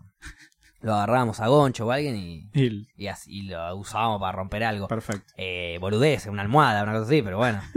este, qué, qué buena película igual Toy Story. Toy Story es un clásico. Este, mm, A ver, yo no me casé casi con ninguna así de animación, de Pixar. no me gustan las de animación a mí. Pasa que vos tenés ese problema con las películas así de dibujos, animación. pelotas. No entiendo Pero cuál es tu porque desde chico nunca fui un gran consumista de dibujos animados. No vi Dragon Ball, no vi... eh, Pero podés apreciarlo igual, boludo. Sí, obvio, pero tiene que ser muy buena para que me guste. He visto pocas películas eh, animadas, porque ya sabes, no, Sí. no veía nada. Caballero del Zodíaco, eh, Yo tampoco. ¿cómo se llama esto? Vi muy poco. Dragon Ball. El sí, de. Dragon Ball no, el de la pelota de fútbol, de supercampeones Sí, tampoco. también. Lo, lo que pasa es que estás hablando de dibujos viejos que eran de mi época. No Claro. capaz tanto de la no, tuya. no, sí, de la mía también. Nos llevamos tres años, tampoco. Bueno, hay pero una tres tanta años es diferencia. una eternidad, boludo. Sí, pero la mayoría era. O sea, eh, a Son ver, tres temporadas de una serie. Si vos hablas con todos mis amigos, Sí. todos vieron Dragon Ball Z, Caballero Zodíaco, Capitán Gilada, eh, no sé. Mm. eh, mm, bueno, Pokémon vi una, no vi nada más. Sí. La primera, digamos, no vi nada más. Eh, y película, o sea, no veía dibujitos. Muy poquito veía, capaz un Tommy Jerry, viste, alguna gilada así. Clásico, sí. Claro. Eh, películas vi, animadas, así onda Toy Story, vi eh, Ants, que no es lo mismo que Bichos. Sí, lo había escuchado, sí. Ants, muy buena. La verdad que me encanta esa. Jodíamos con Goncho también. Sí, Bueno. sí, sí, me, me encanta esa película. Porque los mensajes que te mandan las películas, eh, estas animadas que son para niños, Sí. están buenos. Sí, Porque sí. vos no te das cuenta, pero te está educando de alguna manera. Tarzan vi, así bien de animación, por así Tarzán decirlo. es, es un Tarzán clásico. es buenísima igual sí. porque la música me voló la Sí, cabeza. Phil Collins. Pensá que Phil Collins hizo un disco y lo hizo como en ocho idiomas. Sí, lo hizo en español también, yo me acuerdo Lo que hizo lo vi en alemán. sí. lo- no, para, es, para la película. es un sea, genio. lo hizo en- Bueno, estuvo en Génesis. ¿Qué más querés Claro, sí, hablar sí, de sí, Phil sí. Collins? Este. mm, Tarzán sé que la vi y me gustó mucho. Ah, Tarzán me divirtió la de, porque es, di- es- es divertida, qué sé yo. Pero a ver, yo te puedo mostrar, eh, eh, decir qué mensajes, entre comillas, ¿no? Me, me dejaron a mí este tipo de películas. A mí Tarzán me dejó la igualdad. Que no me importa humano, mono, hombre blanco, lo que vos quieras. Hombre blanco. La igualdad. Somos Sí. todos iguales, nos podemos enamorar todos de la misma manera. Ants, la película esta de, de hormigas, que no es bichos, porque mucha gente la confunde, Sí. me dejó a mí Sí, eran marrones. la enseñanza, claro. Sí. Me enseñó a mí la enseñanza del trabajo en equipo. Hasta el final se sacrifican un montón de hormigas para que puedan salvarse la mayoría. Siempre la pelea contra lo- los malos que son bichitos más grandes, ¿viste? Me dejó esa enseñanza, por ejemplo. Toy Story me hizo cagar de risa. No sé si me dejó una enseñanza. Me hizo cagar de risa. Me divirtió. Por Estoy- eso creo que ver, no voy, le generé un fanatismo a esas películas. voy a hablar de exclusivamente de la 1 Bien, y no voy sí, a spoilear nada Uno fuerte. o dos, más de eso yo no tengo idea. La 1 principalmente habla de el miedo a perder a alguien. No habla de la muerte. La, la muerte se desarrolla en otras más adelante. El miedo a perder a alguien, el miedo a perder el protagonismo, el darse cuenta que no sos, no que no sos importante, sino sí. que no, Que la gente cambia. claro, que- que no, a ver, no pongas tu ego por delante de otras personas o otros juguetes, como lo explica la película. Em, te enseña a soltar un poquito Claro, Toy Story. Y la importancia de ayudar al otro. Nada, a ver, Bueno, es un mensaje muy eso ya Disney. me lo había enseñado antes. Perdón. Es un mensaje muy Disney, que en ese momento creo que era Pixar solo, no era Disney. Pero, nada, para una película para chicos es una película Sí, no, es atemporal también. Realmente es Sí. Eh, aparte de que te enseña, a ver, te hace cagar de risa, te enseña eso un poquito a soltar y demás. Eh, hay, hay buena música también en, en Toy Story. Ah, Yo, no me la acuerdo. es el día de hoy que con mi mejor amigo de Luquita, que le mando un abrazo y un beso enorme, es el día de hoy que cada vez que nosotros teníamos un ritual, primero que cantábamos, o sea, no, nos juntábamos, a ver, lo conozco desde que soy niño, entonces nos hemos juntado todos los días, literalmente. Eh, nos juntábamos a la noche, o a escuchar música, a fumar uno, esto, lo, lo que sea, depende de la edad en que teníamos. y muchas veces era poner canciones de Toy Story. Era, yo soy tu amigo. Sí, fiel". bueno, temas. y yo escuchaba, yo soy tu amigo fiel con mi mejor amigo y se me volaba la cabeza. Y después, no podré navegar nunca Esa canción No puedo, creer. Bueno, nosotros teníamos ¿Qué temazo? teníamos, No o sea, nosotros teníamos la premisa obligatoria que si uno de los dos arrancaba a cantar el tema porque se le pegó, se acordó, Se lo que seguía. sea, se seguía y se gritaba a él que de volar no tenga el poder, ni los cielos cruzar, como un ave volar y volar. Y ahí desafinábamos gritando lo más fuerte posible porque cantamos para el ojete. Pero En bueno, esa, esa era la premisa. Sí o sí, arrancaste el tema, lo terminás y lo terminás bien arriba como corresponde. Sí. Y ahí después del y volar se escuchaba el al infinito y más allá, caía Buzz Lightyear, se hacía poronga. Sí, bueno, de spoiler, sí. Spoiler alert. No podré navegar. ¿Qué película? La concha, la. Nunca. Y todos llorando. Más. Qué buena película, sí, la verdad me manejaste y la voy a ver en stream esta noche. Ok, me gusta. Corta la voz. Mirá, mi- a ver, si vas a estar mucho tiempo, mirá las tres. La primera la quería ver, la segunda la voy a ver. Si me da el tiempo a la tercera, la vemos la tercera también. Pasa que la tercera pasó tanto tiempo entre la primera y la segunda de la tercera, la saqué. No me parece la trilogía, digamos. Toy Story es 1 y 2. No, no, Y la tres después es viene muy 1 y 2. linda. 3 y 4 para mí son Es 1 y muy- 2. Es muy linda. Es como episodio 4, 5 y 6 de Star Wars, que no es lo mismo que 1, 2 y 3. Bueno, eso es lo que yo siento. Si bien caen en re- muchas repeticiones y le encuentran una vuelta de tuerca capaz un poquito interesante, es muy linda película. No es un clásico. A ver, la 2 también es una gran película y no es un clásico. La 1 es el clásico. Pero la duda. 1 desemboca en mirar todas las demás. La 2 le agrega. Volver al futuro eh, peca un poquito de eso también. La 1 la uno es muy fuerte, la 2 es bastante fuerte, la 3 es media. La 3 es. Terminemos la trilogía. Claro, y- y- cerremos la historia de una manera linda. Listo. Acá está. Eh, la un- bueno, la 1 de tu historia es buenísima. La 2 le agrega un poco de amor. Eh, le agrega la vaquera. eh, Sí. Bueno, se enamoran todos. Señor cara de papa tiene una señora cara de papa. Este, todos, todos, todos. Hasta tienen hijitos que son los extraterrestres. Eso que Sí, nos has bueno, salvado, sí, estamos sí. agradecidos. Sí. Bueno, entonces la tercera no me la acuerdo igual, pero puede que se, hay escenas que se desarrollan en un ver. aeropuerto o es a las dos. De, de nuevo, te digo los primeros 5 minutos, 10 minutos de la, de la tercera. Andy está grande. Andy está grande, onda, me voy a la facultad. Ah, no. y viste, listo. en Estados Unidos. No juega con jueguitos. Claro, Estados Unidos no es que se quedan en la casa y van a No, estudiar. no, se van a un campus. a vivir, sí, sí, sí, van a vivir Bueno. allá. De eso trata.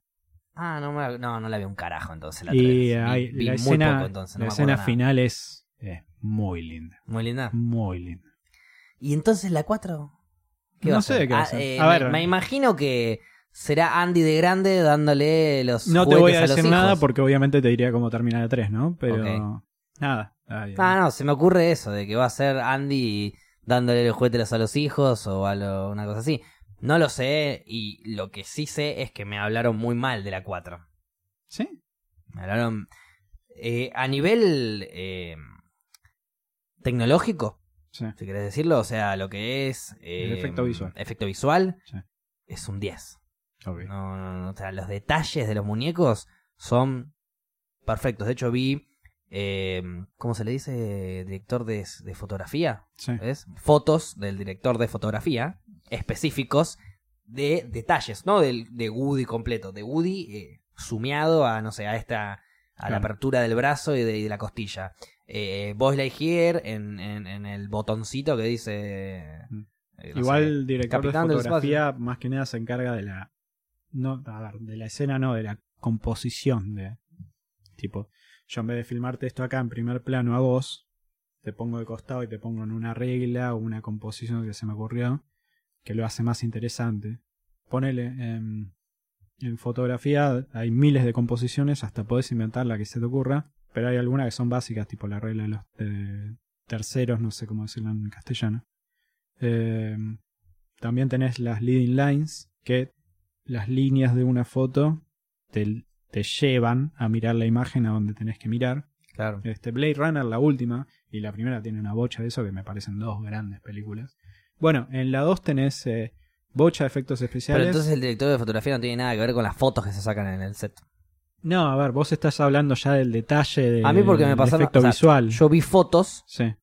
Específicas de la película sumiadas a los detalles importantes Sí, no, no y nada dije, ah, debe ser el director de fotografía. No, no, no. Estás hablando de todo un departamento y gente que se encarga Sí, de sí, sí. efectos Story visuales. la hacen entre 1500 Sí, no, de bueno, personas. pero que se ve así de detalle y así de espectaculares. el un de gastado, enorme. el gastado del, del muñeco. eh, no, no, la verdad que los detalles son espectaculares. No sé si oh, lo, voy a, voy a tratar de buscarlo ahora, pero el- realmente los detalles son buenísimos. Ahora, la historia, a ver, eh, escuché tres opiniones Sí. de amigos míos. Entonces, puede fallar, ¿no es cierto? A eso me refiero. Mirá que son estos detalles, si querés ir pasando. Claro. Este, pero me dijeron que la historia no estuvo buena. Una amiga me lo dijo, una amiga con la que yo respeto mucho y la quiero mucho porque realmente aprecia todo lo que puede tratar de apreciar en el en series, películas y lo que sea. Sí. La fue a ver al cine. Ok. Se quejó de los nenes. Entonces yo le dije, bueno, pará, ¿no te gustó porque te quejaste de los nenes? O, y me dijo, no, no, no, los nenes me hincharon las pelotas, me dice.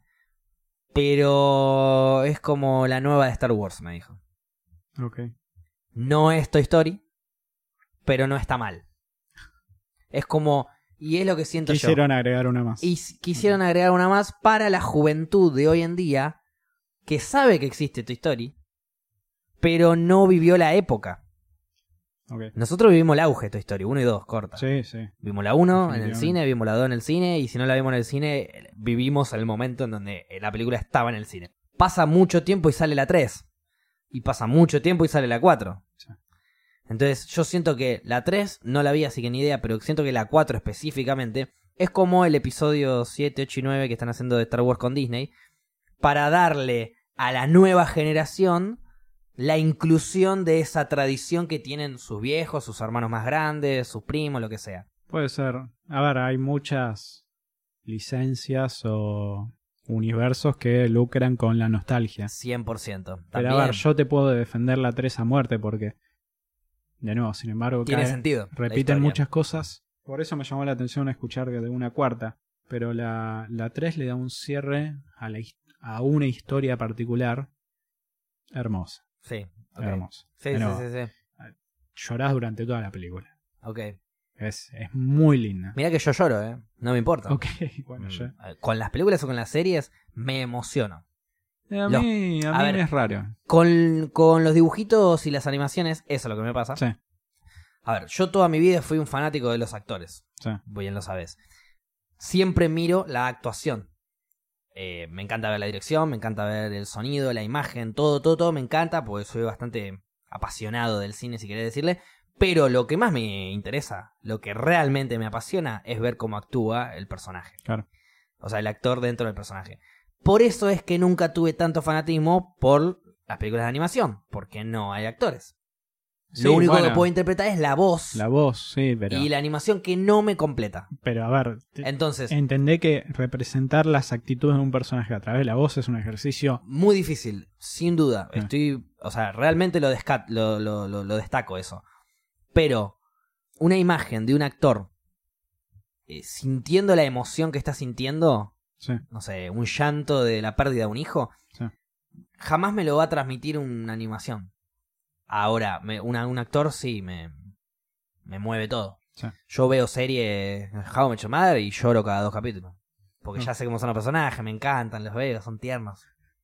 Hermoso. De emoción, olvídate, de, de alegría, de, de estar contento. Pasa que también hay que saber cómo llevarlo. A ver, el capítulo How I Met Your Mother del papá de Marshall. Bueno, Hay tanto mensaje subliminal de fondo y, el, y hasta los números. sí. Que lo Sí, ves y decís, que la puta eso, que te parió. Eso yo no lo noté la primera vez que la vi. es que no lo notás, es, lo nota atrás. Y es más, yo vi la serie 8 o 9 veces Sí. completa.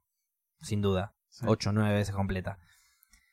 La primera vez no lo noté. La segunda tampoco. La tercera a partir del número 3. Ah.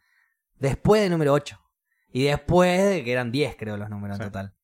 Sí, es un conteo. No me acuerdo si en reverso o para. Es un conteo 10, 9, 8, sí, para abajo. En diferentes imágenes. Es- No te das cuenta hasta que te das cuenta. Ahí estás hablando de pura y exclusiva genialidad. Sí, y hermoso. atención al detalle. Hermoso. Bueno, eso es lo que más me gusta. Son detalles tontos. Pero es lo que más me gusta a la hora de si yo tengo que grabar algo. ¿No es cierto? Dar, es lo que hacen un darle clásico. mucha bola al sí. detalle. Ah. Eh, por más que no se vea. Eh, como muchas veces, por ejemplo, ¿no? Nos juntamos a grabar videos. Y yo me he visto del personaje que tengo que actuar. Y por ahí nunca se me va a ver el pantalón, pero me voy a poner un pantalón que se pueda poner el personaje. Porque yo tengo que estar en el personaje. Sí, sí, sí, tenés que ser esa persona. Ah, sí, no claro. sos tal haciendo de tal. Claro, no, sos el personaje. Soy, Bueno, a ver, una película de nuevo te voy a putear porque seguramente no la viste, sí. perdón. Nada. Debut de director y le presta atención a miles de cosas. Es esa película que tenía que ver y una vez que viste el final, ok, vamos a verla de nuevo. Hay que verla dos veces, ¿no? Y decís Como Inception y ese tipo Puta de- que te parió. No, no, porque no la entendiste. Va, sí. Puede que cueste entenderla un poco. Pero pasa que no tiene un solo merece. significado. Ah, ok, ok, ok. Pero la ves, ves el final y es concha de tu madre, ¿ves? Y ves todo de nuevo y ves las actitudes de trasfondo, ves las intenciones. Es como volver a ver Nueve Reina después de Claro, entender el plot twist. Exactamente. Literal. Eh, te das cuenta de todos esos detalles. literal. Muy bueno, muy bueno. la verdad De hecho, bueno. me, gustaría que la veas y debatamos. Hereditary, Hered- porque la voy a ver. Voy a tratar de verla. no tiene un significado. Mira, de lunes a viernes en mi stream de la noche, mixer.com, Rafa Cubanzas, tirado el chivo. eh, normalmente vemos series. Estamos viendo ahora Parks and Recreation, no sé si la viste. La- de nuevo te conté, la vi espaciada. Bueno, No la yo me la voy a bajar de la primera temporada a la séptima en 1080. La voy a poner en un pendrive grande o en una tarjeta de memoria. Te la voy a traer y Me prometiste tiempo. lo mismo a Mr. Robot y no pasó nada. No es que te esté prendiendo fuego en vivo. Pero ¿no? Mr. Robot está en Netflix, No está en Netflix, ¿no? No. ¿Seguro? seguro. Yo arranqué a ver Mr. Robot. En Netflix no. ¿Chat? Lo primero, si no, en mayúscula. No, gracias, No. Ferto. Gracias, No. Ferto. No está, no está Netflix, no está en N, Uno que diga que sí, como para caretearme la mila, concha de su madre. es de HBO, no. Dale, Sabri, media pila. Facu a casa, A, creo, listo. Chao. Facu a casa. Facu a casa. Bueno, listo, listo, listo. Sí está Facu, dijo Leonel. Sí. Vamos, Leonel. Gracias, por eso tenés mod en mi canal. Hagamos así entonces. Yo te voy a bajar Mr. Robot de la 1 a la última. Eh, me la confundí Mr. Robot con Mad Men, perdón. Ahí, Claro. en- ahí me cerró porque no está en Netflix. Te voy a conseguir Mr. Robot de la primera a la última en 1080. Te la voy a traer junto con Parks and Recreation. Mira las dos. Bueno, Mr. Robot no la vi yo, me chupan huevos una vez, porque ni idea. Pero Parks and Recreation, mirala porque es buenísima. ¿Viste The Office? Sí, ¿Te gustó? sí. Es un falso documental ya, ya también, lo sé, lo hemos hablado, pero sí. de, de bueno, una oficina de gobierno. Mm. Pero los personajes son buenísimos y actúa. Sí, Chris Pratt, Chris eh, Pratt la y- chica esta de SNL, Audrey Plaza. Sí, sí, sí. eh, sí, Poehler. Y actúa, pará, pero no dijiste el mejor. que- eh, El bueno, mejor personaje, exactamente. Nick Offerman con Ron Swanson es, para mi gusto personal, el mejor personaje de comedia que tienen las sitcoms así de 20 minutos. Es mucho. ¿eh? Eh, hay frases de Ron Swanson que me estoy acordando de estoy riendo de un pelotudo. Eh, para que te des cuenta de lo bueno que es. Eh, el chabón es, bueno, es un personaje que tenés que entender igual a fondo, pero para que te des una idea, eh, en algunas cosas me vas a acordar a vos incluso. Que no le cabe una. Sí, sé que no le cabe que no le cabe ver, Exacto. Me acuerdo ver un, perso- un personaje, un capítulo colgado de que precisamente va a ver a la rubia, Amy Poehler, ahí me acuerdo Sí. el nombre. Le dices, che, tengo algo para decirte. La rubia empieza a rapear. Ah, bueno, se está aprendiendo alguien fuego. Se está prendiendo fuego. Y esperó como 15 minutos, así con cara de, Sí, de culo. arranca él Mm. diciéndole, eh, eh, tengo algo para decirte, y es el comienzo de una canción que conoce eh, la mina. Y empieza, empieza, empieza a cantar, empieza a cantar, empieza a cantar, y chabón se queda serio, esperando. Termina de cantar, hay alguien prendiéndose fuego, le dice, como diciendo, da, da a ayudarlo.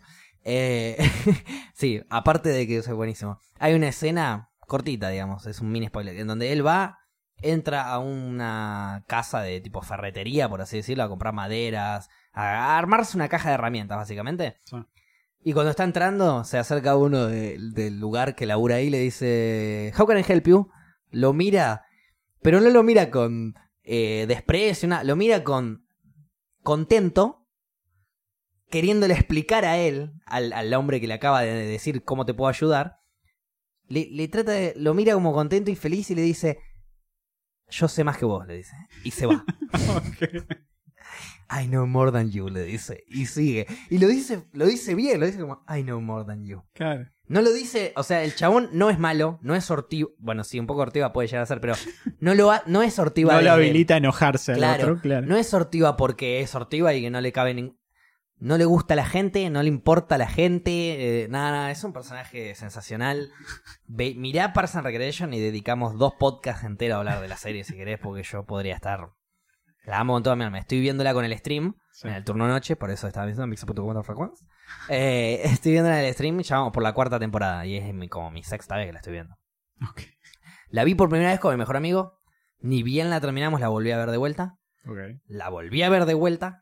La vi con Goncho. La volví a ver de vuelta el año pasado. Y ahora la estoy viendo por sexta vez con, con el stream. Bueno, bien.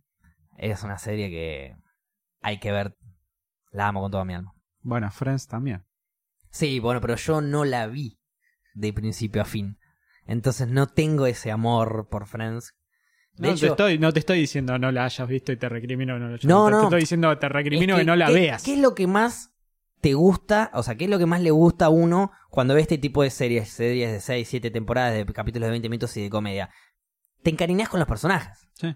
Con la relación de uno con el otro, cómo suben, cómo bajan, cómo se enamoran, cómo... eh, porque aparte los ves en los momentos más felices y los ves en los momentos más de mierda Sí. y cómo, cómo resuelven eso, y siempre con chistes en el medio. Eso es lo que tienen este tipo de series, que te, te bajonea el momento triste y ¡pum! Te meten un chiste y llorás de risa. Terminas emocionado llorando porque el chiste es bueno, pero en realidad te emociona un poco lo que está pasando. Eh, ponele eh, caso la muerte del padre de, de Marshall en How I Met Your Mother. Ok, listo, lo dijiste. sí. Murió el padre de Marshall en How I Met Your Mother, temporada 6. Llegamos Eh, tar- tarde para el spoiler, chicos. Temporada 6. Eh, pero hay todo un trasfondo de el padre dejándole un audio, un, no un audio, un, un mensaje en el contestador Sí. y que el mensaje no lo quiere escuchar, que Sí, sí, no lo y en el medio es todo triste y gracioso, es tragicómico, por así Sí, sí, decirlo. Y, y, mm, bueno, en ese mismo capítulo, si no me equivoco, se rompen como tres veces la bot- una botella de whisky que valía como dos mil dólares. No sé, No, pasan un montón de no. cosas muy divertidas en un capítulo muy triste. Entonces terminás llorando de risa. Literal. No Sí, llorando de risa a nivel yo- rie- me reí, me reí, me reí, que termina llorando. No. Te emociona lo que estás viendo Sí. y al, al reír, cuando vos te reís, a ver, viste cuando estás empezando a emocionar, que uno un poquito frunce la cara, porque es instintivo un poquito reprimir ese llanto, esa lágrima. Pero la risa nunca la reprime nadie, y menos si menos si viene un chiste, estás viendo una, una serie que ya ves, conoces a los personajes y te, y te, te hacen reír, Sí. que lo más divertido, o sea, lo clave de todo lo que sea un chiste de, de, de radio, televisión, lo que vos- todo lo que sea divertido de un chiste es Sí. que no la ves venir.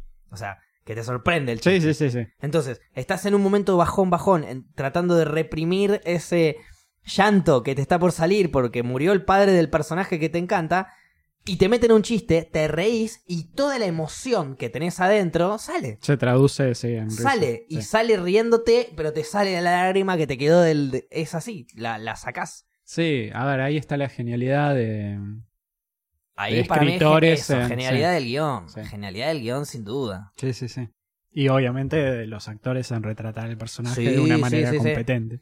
Pasa que... Igual, a ver, a mí. Película. Debe haber, no me acuerdo películas que me hayan hecho llorar. Lo único que sí me acuerdo. Yo pensé que iba a llorar con Red Hot Chili Peppers de nuevo por toda mi historia con los Sí, Peppers. sí.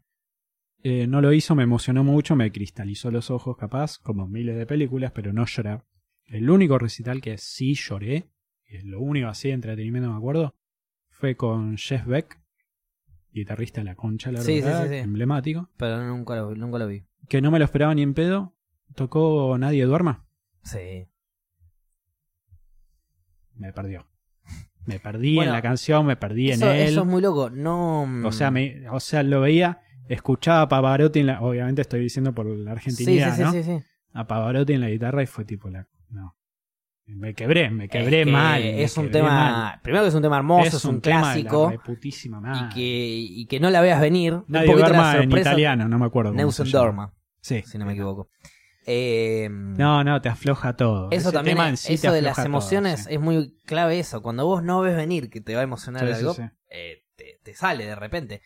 Este, yo, por ejemplo, fanático de Pink Floyd, vos ya lo sabés, tengo Sí. tatuados los martillos de The Wall en la espalda, el único tatuaje que tengo para que manija de verdad. Que entienda que le gusta. Claro.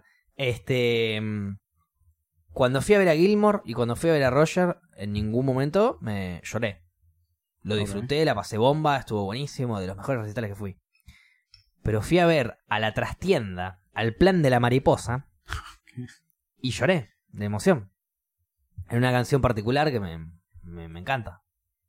Este... Porque te dijeron vitamina en la polenta y vos No, dijiste, listo. Está hablando de la No, merluza. no, no, no. Si bien ese tema me encanta, no lo A mí tocan, no lo tocan nunca en vivo, casi nunca en vivo ese. Eh, yo lo escuché en Vorterix. Eh, vos fuiste a ese recital. No, pará. No confundas la ciña con eh, la que te mostraba que te gustó. Eh, ¿Cómo se llama? La cobardía.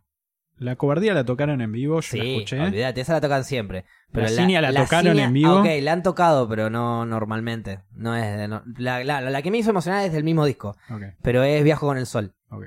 Porque es una letra que un poco creo que me representa a mí mi, mi, mi idea o mi intento de estilo de vida.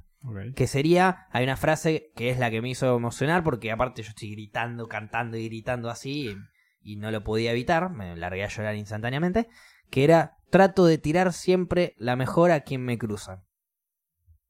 Con esa frase Ya está, te ganó. ya está. Eh, porque encima, bueno, a ver, es algo muy hippie lo que voy a decir, pero Qué raro. hippie nivel 14 para los que están escuchando el, pod- el podcast desde el principio. Eh, es una banda que genera una energía en vivo tan fuerte que la puedo absorber. Yo que me dejo penetrar por la energía, Ok. no homo, eh, realmente le, me, me emociona, me llegó a emocionar. Yo puedo, a ver, eh, mi vida es Pink Floyd, básicamente, desde que soy una mierda que empezó a escuchar música.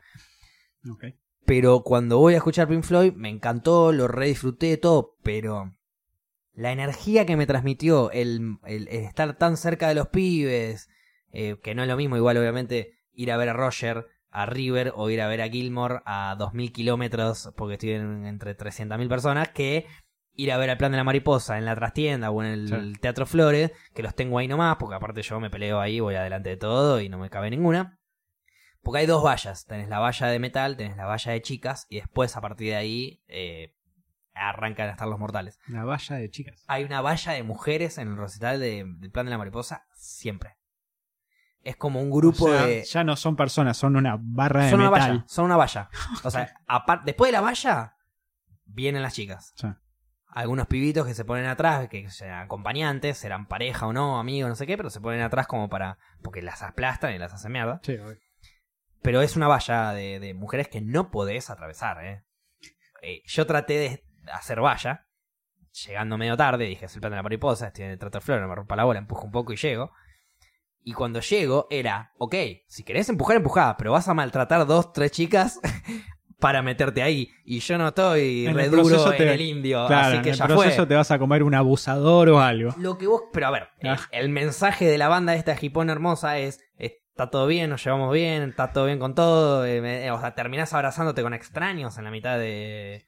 Yo terminé abrazado en, en pogo circular así, con grupos de gente. Bueno, sí, eso. Es relativamente común. Con mis amigos ahí, ¿eh? Pero pintó.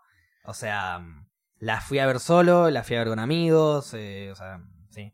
No, yo la fui a ver una sola vez, fue a ese Vortex. Ahora tocó hace poco y no fui, y me arrepiento. Que encima no me pude meter tanto como me gusta porque tenía roto el dedo en ese momento. Yo Yo estuve ese día, bueno. Sí, eh, fuimos vos, Paula y yo. Sí. Y no me acuerdo si alguien más. Creo que alguien más. Y algún amigo mío puede ser que haya Ah. ido porque siempre va. Este, no, es una banda que comparto encima con mis amigos, entonces es un poco, viste, sentimental. Eh, yo la, la conocí por Yates, que esa también sería como un poquito, sería como mi Pink Floyd de Argentina. Porque desde que- Decirle a Jade, Pink Floyd, No, no, no. es Estoy diciendo lo muy que para mí es Pink Ah, Floyd en Argentina podría llegar a ser Yates. eh, no musicalmente, digo, en el sentido de, de afecto personal. La descubrí un poco más de, de grande, si querés, tipo 18, 19, conocí Yates, pero me, me cambió. O sea, arranqué a escuchar Yates, los empecé, los empecé a ir a ver a todos lados. Eh, yo, vos me conocés, fanático del fútbol Sí. y de Boca. Yo resigné en Boca River Para ir a ver a Jade. para ir a ver a Yates. No, no, no dejé de ver el partido, dejé de ir a la cancha. O sea, si yo iba a la cancha, no llegaba al recital. Si no iba a la cancha, veía el partido, me iba al recital. Vi el partido en mi casa, solo, ganó Boca, cancha de Boca encima. O sea, podría haber ido a la cancha. Pero bueno, después fui al recital. Lo suspendieron. Suspendieron, suspendieron, el Suspendieron recital. ese recital. Te perdiste el partido y suspendieron el recital. Me perdí la cancha y suspendieron el recital. Y lo sigo queriendo con toda mi alma, imagínate. Che, che, Facu, suspendieron el recital al que ibas a ir partido para no ir al partido y después ir al recital. Sí.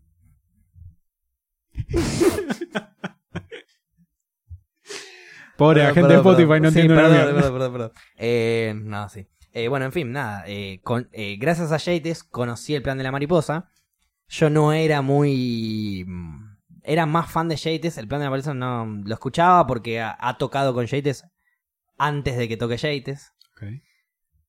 Y después me fui a Nueva Zelanda. Y un amigo con el que me fui, Martín, chamán. chamán. El chamán hermoso. Martín. Chamán. Sí, le digo mago también le podemos decir. Martín. Chamán. Yo le digo chamán porque para mí en su otra vida fue chamán y yo creo que él piensa que también él. Y, Ok. y todos pensamos que es un chamán porque realmente tiene una energía zarpada. Bueno, en fin. Fuimos con Martín a Nueva Zelanda y. mm, Y él. eh, em, escuchó. No me acuerdo qué canción. Yo le mostré el plan de la mariposa. Yo le dije, escuchate tal tema. Pero yo no lo escuchaba tanto. Medio hipócrita fue eso. Porque yo no lo escuchaba tanto, yo lo había ido, los había ido a ver en vivo, pero conocía dos temas, tres temas. Le mostré un tema que es Viajo con el Sol, le encantó, compartió una foto eh, eh, en Instagram con un epígrafe de una frase del plan de la mariposa que creo que es eh, pongamos la sonrisa de moneda corriente, si tiramos todos para el mismo lado podemos salvarnos de la autodestrucción, una cosa así creo que puso. No me acuerdo cuál de toda esa frase enorme puso, pero creo que algo de esa. Ok. Y. mm, nada, una canción hermosa. Y, y a partir de ahí empezamos a escuchar más el plan de la mariposa juntos. Y empezamos a desarrollar una, un amor por la banda zarpado. Entonces después volví acá yo a Argentina, lo fui a ver y ahora hoy en día creo que me gusta más el plan de la mariposa que Yates. Tiene temas Disculpe, también- estamos no sé si- cort- sí, es un estamos- entretiempo. Perdón, esto es el vivo, esto es el vivo. Esto es el vivo. Pero. Trans habitantes. Este es el disco que me gusta. Sí. Y la cobardía. Viajo con el sol, mirá la casualidad con quién lo hace. con Yates. Pero este tema. Este fue el tipo, el primero. eh, me hiciste escuchar este disco, pero no me acuerdo cuál tema. Por. No, no, no te hice escuchar este disco. Te hice escuchar el de abajo. Te hice ¿Brote? escuchar El Fantasma. El fantasma me Y yo le dije a. Gaby, escuchate este tema. Y Gaby me manda un audio, yo estaba en Nueva Zelanda. Sí. Y Gaby me manda un audio y me dice, mira, Bien, el tema que vos me pasaste no me cabió tanto. Trataron de buscar cosas y no, no sé si las encontraron, bla, bla, bla. Ahora bien, escuché este tema, Sí. me encantó, dice, Claro. el bajo. Escuché este tema, La cobardía, el plan de la mariposa.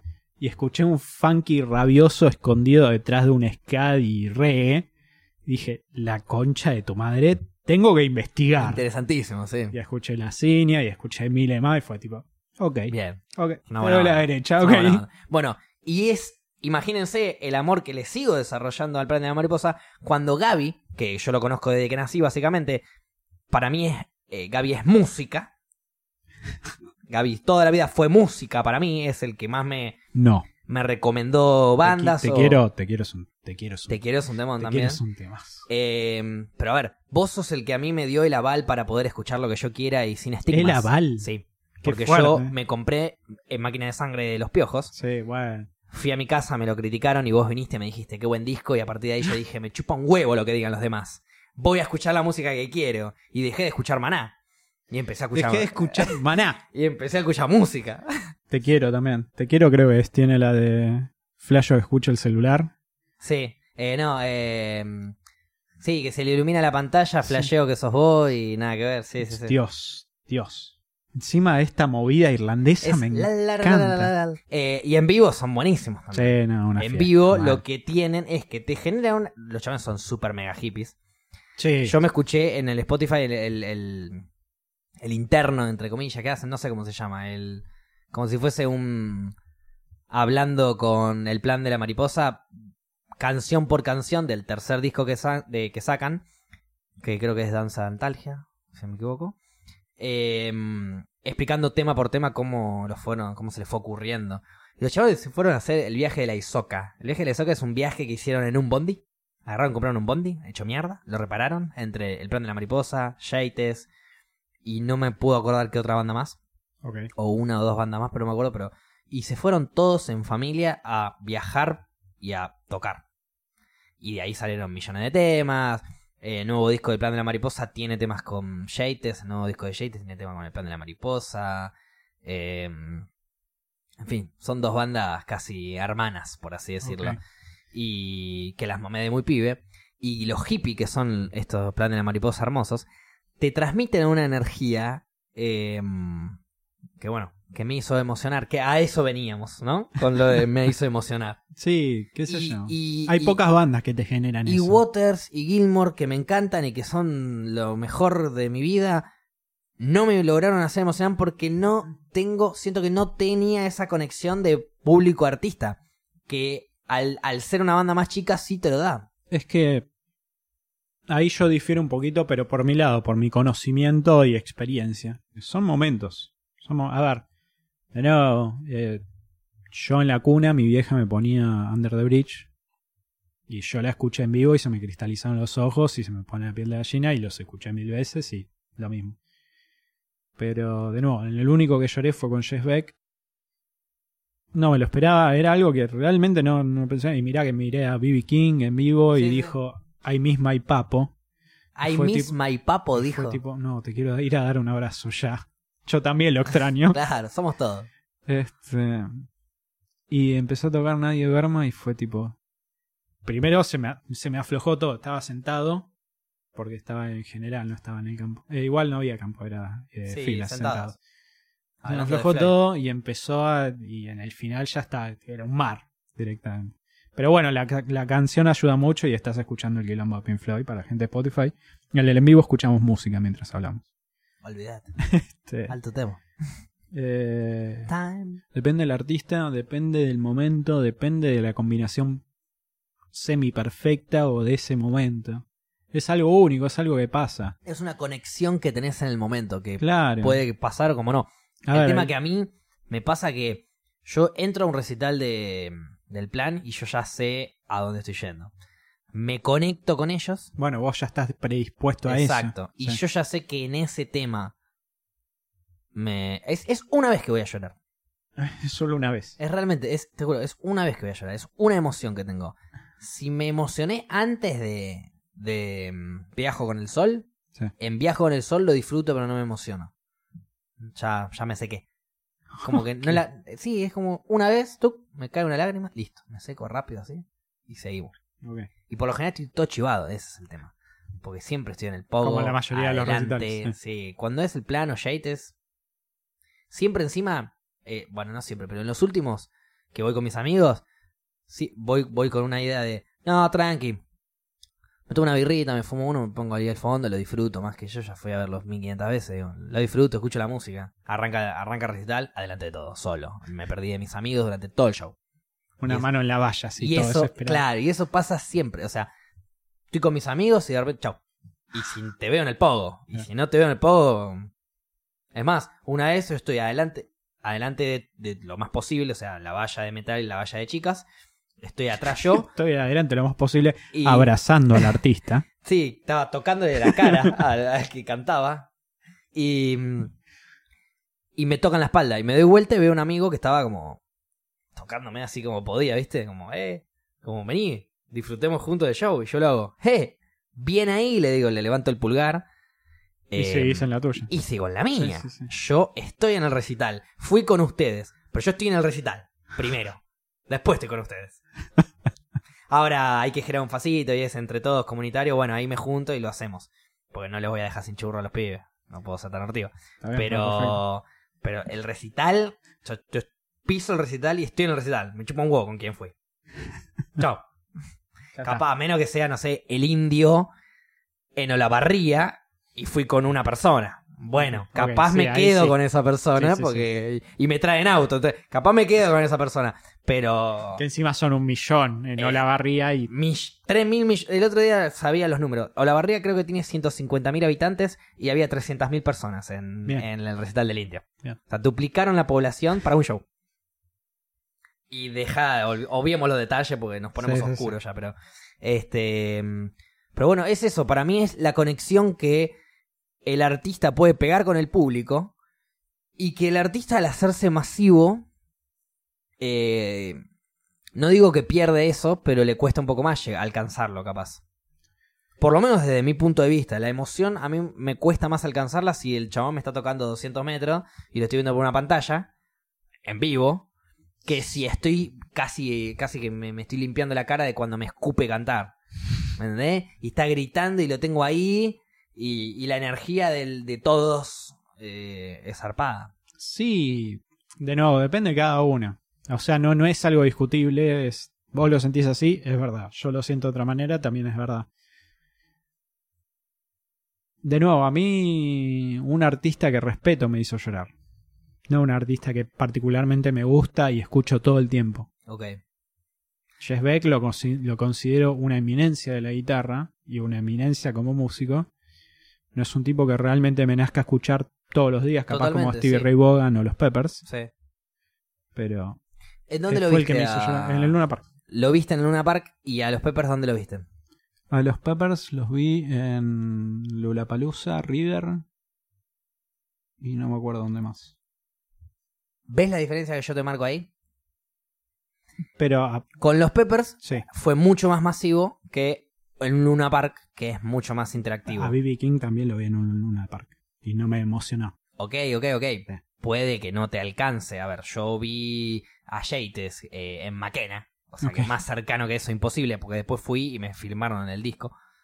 Cuando tenían un solo disco sacado, imagínate. Me firmaron el único disco que tenían. En 2011 me filmaron el, el único disco que ellos tenían. No, no. eh, vendieron más, Ortiva. Pero, el mí- único disco que tenían y yo lo compré. Lo compré yo, era el único que sacaron. No. Y, y bueno, nada, la cuestión es que mm, siento que eh, el acercamiento para que el artista te, te pase esa energía que no vemos, pero que existe. Esa, esa energía de, de artista, de transmitirte lo que está sintiendo él, lo que le está pasando en, arriba del escenario, que Mm. Típico de, de- de todos los que hacen teatro o, o shows de música, además que el escenario es el lugar donde me estoy más cómodo y más tranquilo, viste que siempre te tiran esa frase, Sí. que es lógica y que es, probablemente es verdad. Eh, te lo dice el indio, te lo el lugar donde más me siento cómodo es en el escenario. Y ellos te transmiten una energía eh, de estando en el lugar más cómodo del mundo, que vos la tenés que agarrar y que es más difícil, a mi, a mi entender, si es un recital más masivo. ¿Y por qué te lo digo también? Gilmore, yo lo vi lejísimos de la pantalla, o sea que a la persona ni la vi Sí, directamente. Ah. Y, y un amigo mío que fue al mismo recital que yo, también que él tiene una historia de vida más eh, apegada a Pink Floyd. Falleció el padre cuando era chico, fanático de Pink Floyd, le mostró Pink Floyd el padre. Entonces, listo, corta. Sí. O sea, a mí me lo mostró mi mejor amigo y mi viejo está vivo, entonces no puedo compararme. Pero el chico, este, amigo mío, lo vio desde el eh, filada 1 del, del campo Claro, VIP. O sea, lo vio, le, le, le- le chupó la cara a Gilmore casi.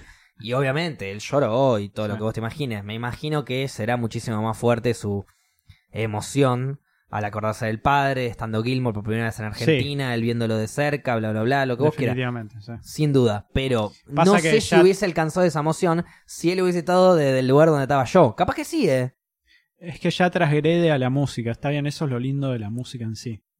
Independientemente te puede llegar a hacer, a sentir una emoción, pero si encima le sumas una historia Claro, trágica o lo que sea, detrás. como Yo- tu amigo que tiene el Claro. padre, Yo me emociono porque me acuerdo de mi mejor amigo con el que estaba viendo Gilmore, eh, que es el que me mostró Pink Floyd. claro. Bueno, a ver, yo, Pero no es lo mismo, es de incomparable. ver, como lo hemos hablado, mi tatuaje, Sí. lo que abre mi tatuaje es el submarino amarillo, por ende los Beatles son Sí, lo que yo noto como la base la de base todo. de todo. Eh, yo no pude ir a ver a Paul McCartney por distintas razones de pendejo cuando vino a Argentina por no pude me calenté tanto que estaba laburando De Future Uruguay. me fui a Uruguay me fui a. Uruguay y lo vi en fila 3 Corta. o sea le lamía la cara prácticamente Claro, vos. le chupaste el chivo. y es un viaje muy lindo de recuerdo un recital increíble pero no te digo me emocioné ni nada fue tipo Fue una Fue experiencia hermosa. experiencia la placer em- absoluto El llegar a la emoción, por eso yo digo, el llegar a la emoción de llorar, te lo tiene que traer, o bueno, o algo muy específico de tu vida, o una conexión con el artista eh, en el momento. Porque el artista está constantemente, no solo cantando, tocando, y lo que sea, aparte de dando- generando arte, estás constantemente generando una energía porque uno, a ver, los artistas buenos, digo, lo- lo- lo- los que vamos ahí, eh, Paul McCartney, Roger Water, lo que vos quieras, Sí. cualquier artista igual, canta desde su emoción, sí sí canta desde de- con, con toda esa energía que él siente y, y en el vivo cantar para otras personas es una alegría inmensa eh, de estar haciendo eso, incomparable. Yo lo veo desde el lado de la actuación. Yo pisaba un escenario en el teatro y veía que eh, me estaban apuntando las luces y que no veía un carajo a nadie, pero sabía que estaban todos allá. claro Y yo ya estaba listo. Este es mi momento. Hagamos lo que hay que hacer. Y empezaba. Imagínate, yo que no- tampoco que soy un actor, ni menos de teatro, de lo que vos quieras. Imagínate un músico pisando un escenario, cantándole a su público, y no por primera, ni segunda, ni tercera vez. Sí. Entonces te genera una energía zarpada. Pero la energía esa que transmiten, para mí, es limitada. Tiene un radius. Llega Sí. hasta un punto. Si no puedes estar cerca en conexión como para recibirla y demás, es difícil.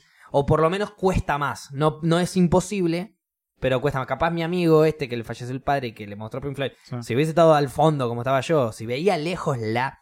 A ver, yo no lo veía lejos a Gilmore, yo veía lejos la pantalla que estaba a la mitad del hipódromo para ver a Gilmore. O sea que a Gilmore le veía nada, era un arroz. Entonces, ya ver la pantalla ya perdés una banda de emociones. sí va qué sé yo Por el audio, por el oído, podría haberlo alcanzado, si querés, la emoción y demás. Capaz mi amigo lo hubiese alcanzado, pero al tenerlo ahí al lado, al realmente ver cómo él está transpirando la música y la energía, eh, te llega mucho más fácil, si querés decirlo. No digo que no te pueda llegar, pero te llega mucho más fácil. La, la cercanía con el artista. También es el momento, Sí, también son un de montón nuevo, de cosas. ¿no? depende de cada uno. A ver, de nuevo, en- está bien, en el Luna Park se ve de todas partes. No se escucha bien de todas partes. No. Eh, Basta con llegar, llegar al Luna Park media hora antes. Pero ya sí, llegás sí. a un lugar en el que escuchas bien. Pero si estás en campo, Yo estaba en general, yo estaba en los costados, Ah, no, atrás, no. en la parte que se escucha mal. Ah, se escucha mal, se escucha mm, eh, inferiormente a lo sí, que sí, se sí. escucha en otras partes del Luna Park. Pero yo estaba en una parte bien. Y a mí me movió el piso y lo veía a Jess Beck. No lo veía como decírtelo al lado, lo veía tipo una cuadra, una cuadra y media. Pero no, Jess Beck no era un artista que me movía el piso. De nuevo, depende pero la del energía momento. que te transmitió al hacer que nadie duerma, con viola y demás, fue suficiente como para que te toque. Pas- pasa que yo no, no estoy tanto en esa movida de la energía. Por No, eso no, no, es te que- estoy tanto es que no es estar o no estar, Sí. la, la energía está. Si vos después no la notás, es Yo, otra cosa. yo creo, a ver, yo creo en la energía y en la electricidad. Ponele, mi tío descarga gente que es real, pero por una cuestión eléctrica. Una cosa es la energía positiva y una cosa es energía negativa. Y eso es yo hablo de electricidad la, yo hablo pura de y la energía igual, ¿eh? Claro, no, bueno, yo no, no estoy O sea, en es esa movida. energía que existe antes de la electricidad. No, bueno, yo no estoy en esa movida. No estás en esa movida, pero existe esa movida y te, te pasa esa movida por más que vos no estés interpretándola. Porque yo no la interpreté cuando me puse a llorar la primera vez escuchando Viajo con eso en el plan de la Es mariposa. que yo la interpreto entendí como. después. Yo lo interpreto como algo que me emocionó, una canción que me llega muy cerca y una canción hermosa. La manera composicional y lo que representa para mi país, para lo que he escuchado de pendejo y todo. Claro. Bueno, a eso que vos decís, Sí. los hippies, le decimos que el artista nos dio, nos transmitió su energía con ese tema. Tan zarpada que nos emocionó. Está bien, yo lo veo como los algo hippies de... igual, ¿eh? No, no, todos tienen que hacer eso. No todos tienen que verlo de esa manera.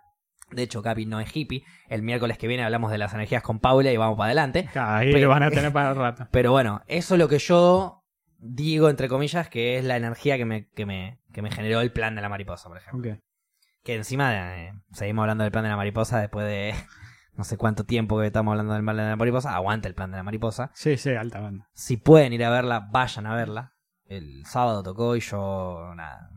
Tenía otros planes, no pude ir. Y. mm, Y me arrepiento. Porque escucho un tema y ya tengo ganas de ir a verlos. Porque realmente te, te dan felicidad.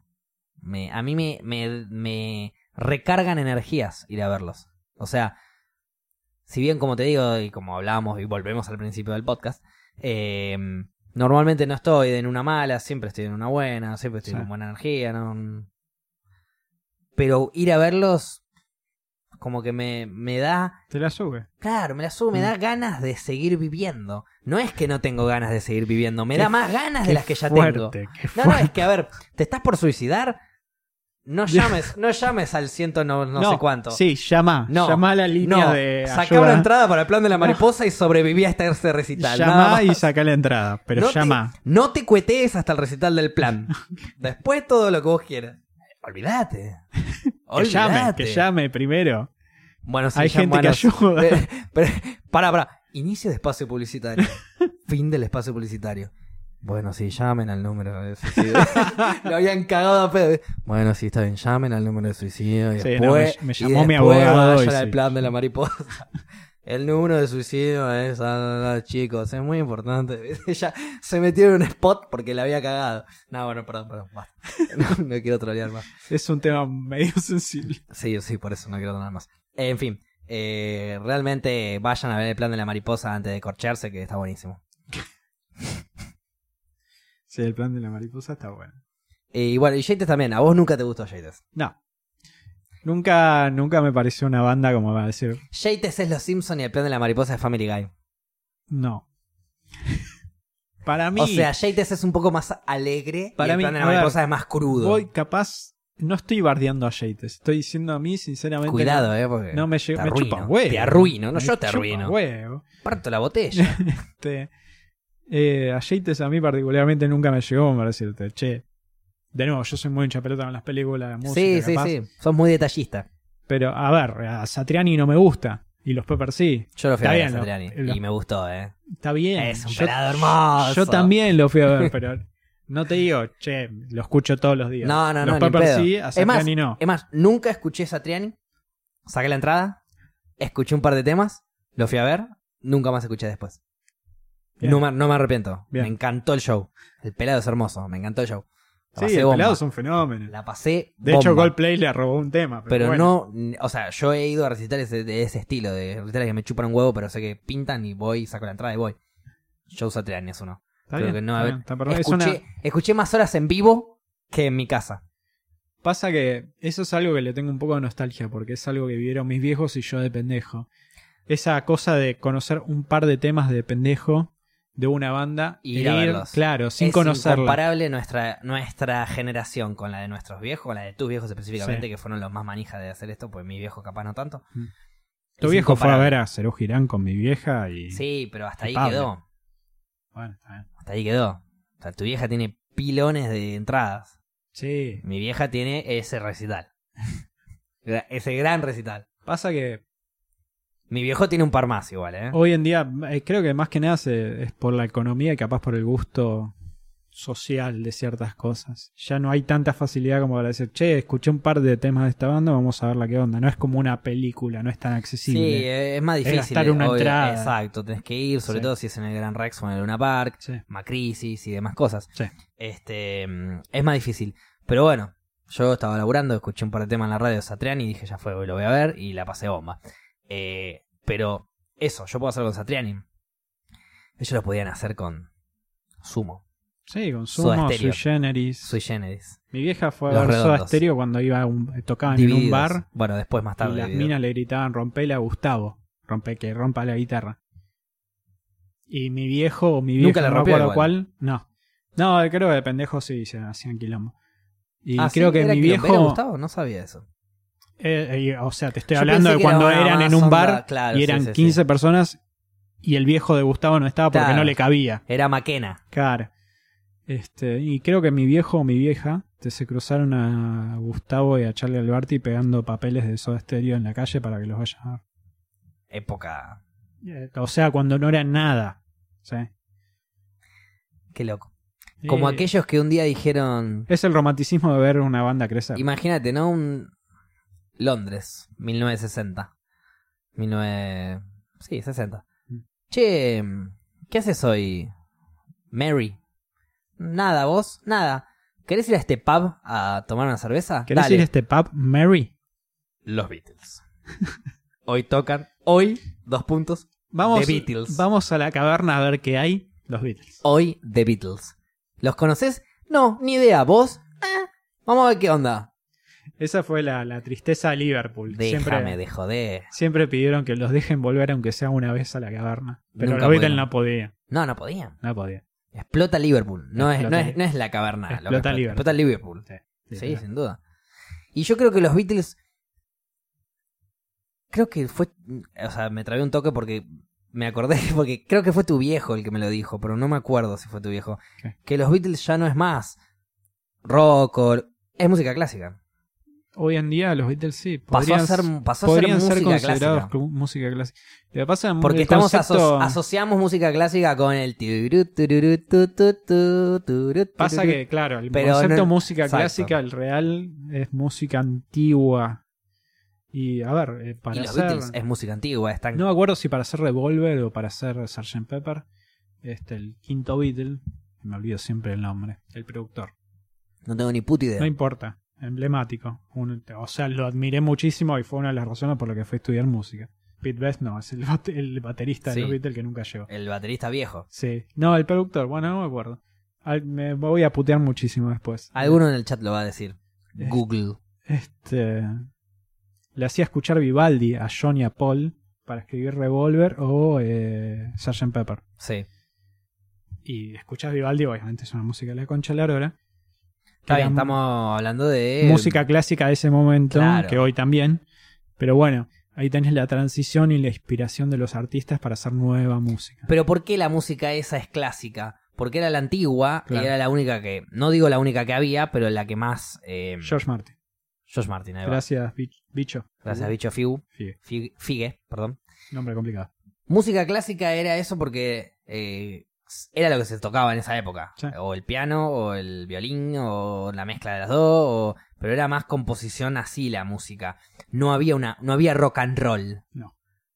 Pero los Beatles ya son viejos del rock and roll, como Elvis, por así decirlo.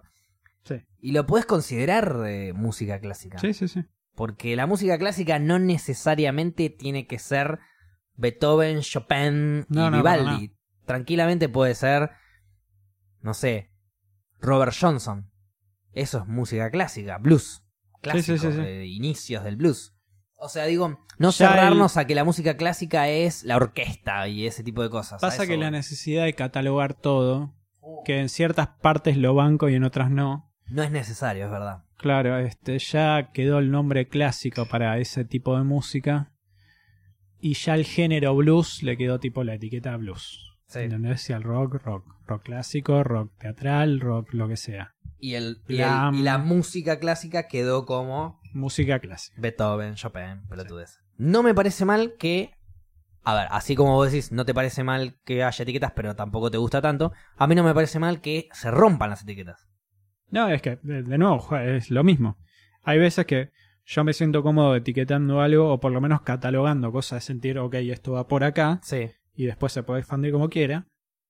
Y hay momentos que, no, a ver, lo he dicho en capítulos pasados, eh, a la música alternativa, como le, le llama la industria, es porque no sé qué carajo poner. Radiohead es Radiohead. Radiohead hace música de género Radiohead, no hace Claro. alternativa. Sí, sí, sí, te entiendo. Hay bandas que son así, que son... Eh. ¿Qué género hacen? La banda. El, gran- el grunge antes era música alternativa. Después, tipo, nació toda la movida fuerte y fue, bueno, listo, le Sí, metamos un nombre. Nirvana, con Jam, claro. Soundgarden. Soundgarden, hoy en día. Sonic Youth iba a decir que también, pero bueno. ¿El grunge eh, lo inventó Nirvana o ya existía? No, para nada, ya existía. Nirvana lo, Soundgarden es más vieja que Nirvana. Nirvana lo popularizó porque Kurt Cobain tuvo una historia de vida zarpada. No, más allá de... A ver, yo a Cobain lo amo. Sí. Este, Yo a Cobain lo conocí el por vos. chabón, el chabón hacía muy buenos riffs y todo, pero si escuchás las letras y te pones a ver detenidamente las letras de Nirvana, te comes un quilombo. Sí. Eran feministas hace mil años, eran... O sea, transgredieron todo el pensamiento. Cobain. Porque Cobain Son, hacía. son como eh, los Tarantino de la música. Claro. No importa el- esa temporal. su pasa que te hacían... eh, Chris, Dave y, y Kurt hacían riff que te volaban la cabeza. Sí, no, bueno, sí, obvio. Pero In Bloom decía, era un- una canción para criticar a su público que se había masificado. Era, Sí. Él es el que canta las canciones y no saben lo que significan. Literalmente eso dice la letra. Polly es sobre una violación a una piba. Y ese juego de tortura entre violador y, Sí, y sí, persona sí. violada. Y violada. No, no. Eh, genios. Va, genio y genios. ¿Quién Pero- era? A ver, así como. Gusto personal, digo, ¿no? Sí. Va. eh, así como Easy Stradling era la clave de Guns N' Roses. ¿Cuál era la clave de Nirvana? ¿Era Kurt Cobain? Pasa, sí. Sí, Él sí, era no la- te puedo decir que no porque Cobain encima lo tenés en miles de entrevistas diciéndole, diciéndole al entrevistador o a quien sea, la música viene primero, después las letras, pero escuchás las letras de Nirvana y decís la Y- concha de tu madre. ¿Le tienen algo que envidiar a Bob Dylan? Sí, pero pa- a Bob Dylan sí. Ok. A Me muchos fui- más no. me claro, fui- me te fui fuiste muy para lejos, arriba, ¿no? acá. Claro, sí, sí, sí. sí. Este, no. Lo que pasa es que Cobain era, era un genio. Era un genio. Una lástima. Su final, pero era un genio. Eh, la mayoría de los genios termina en eso. Termina en tragedia. ¿El Pity era un genio? Que, la, que, que fisuró. El Pete hacía buenas letras. Hacía buenas letras, sí. Y musicalmente también era muy bueno. Era interesante, no sé si era muy bueno. Era popular, por decirlo de alguna manera. Pero. Pero fisuró, sí, bueno. A ver.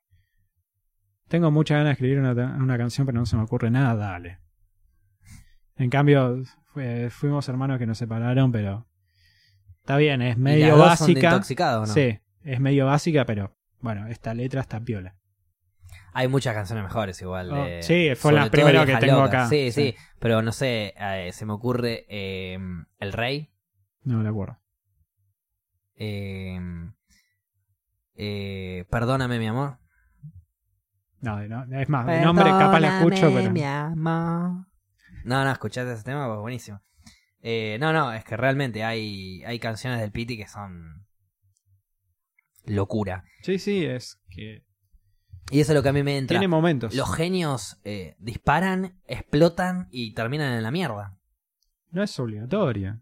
No, no, no es obligatorio. Ponele Mick Jagger, que te hace Miracle Worker con Jeff Stone y no sé qué más, y con el traje rosa y es hermoso y el sombrerito. ¿Cómo se? Super, super, eh, tanto, super heavy. Super heavy. Ah. La banda, sí, sí. El rasta ese que tiene el rasta hasta por la rodilla. Es el hijo de Bob Marley, me parece. ¿Sí? Eh.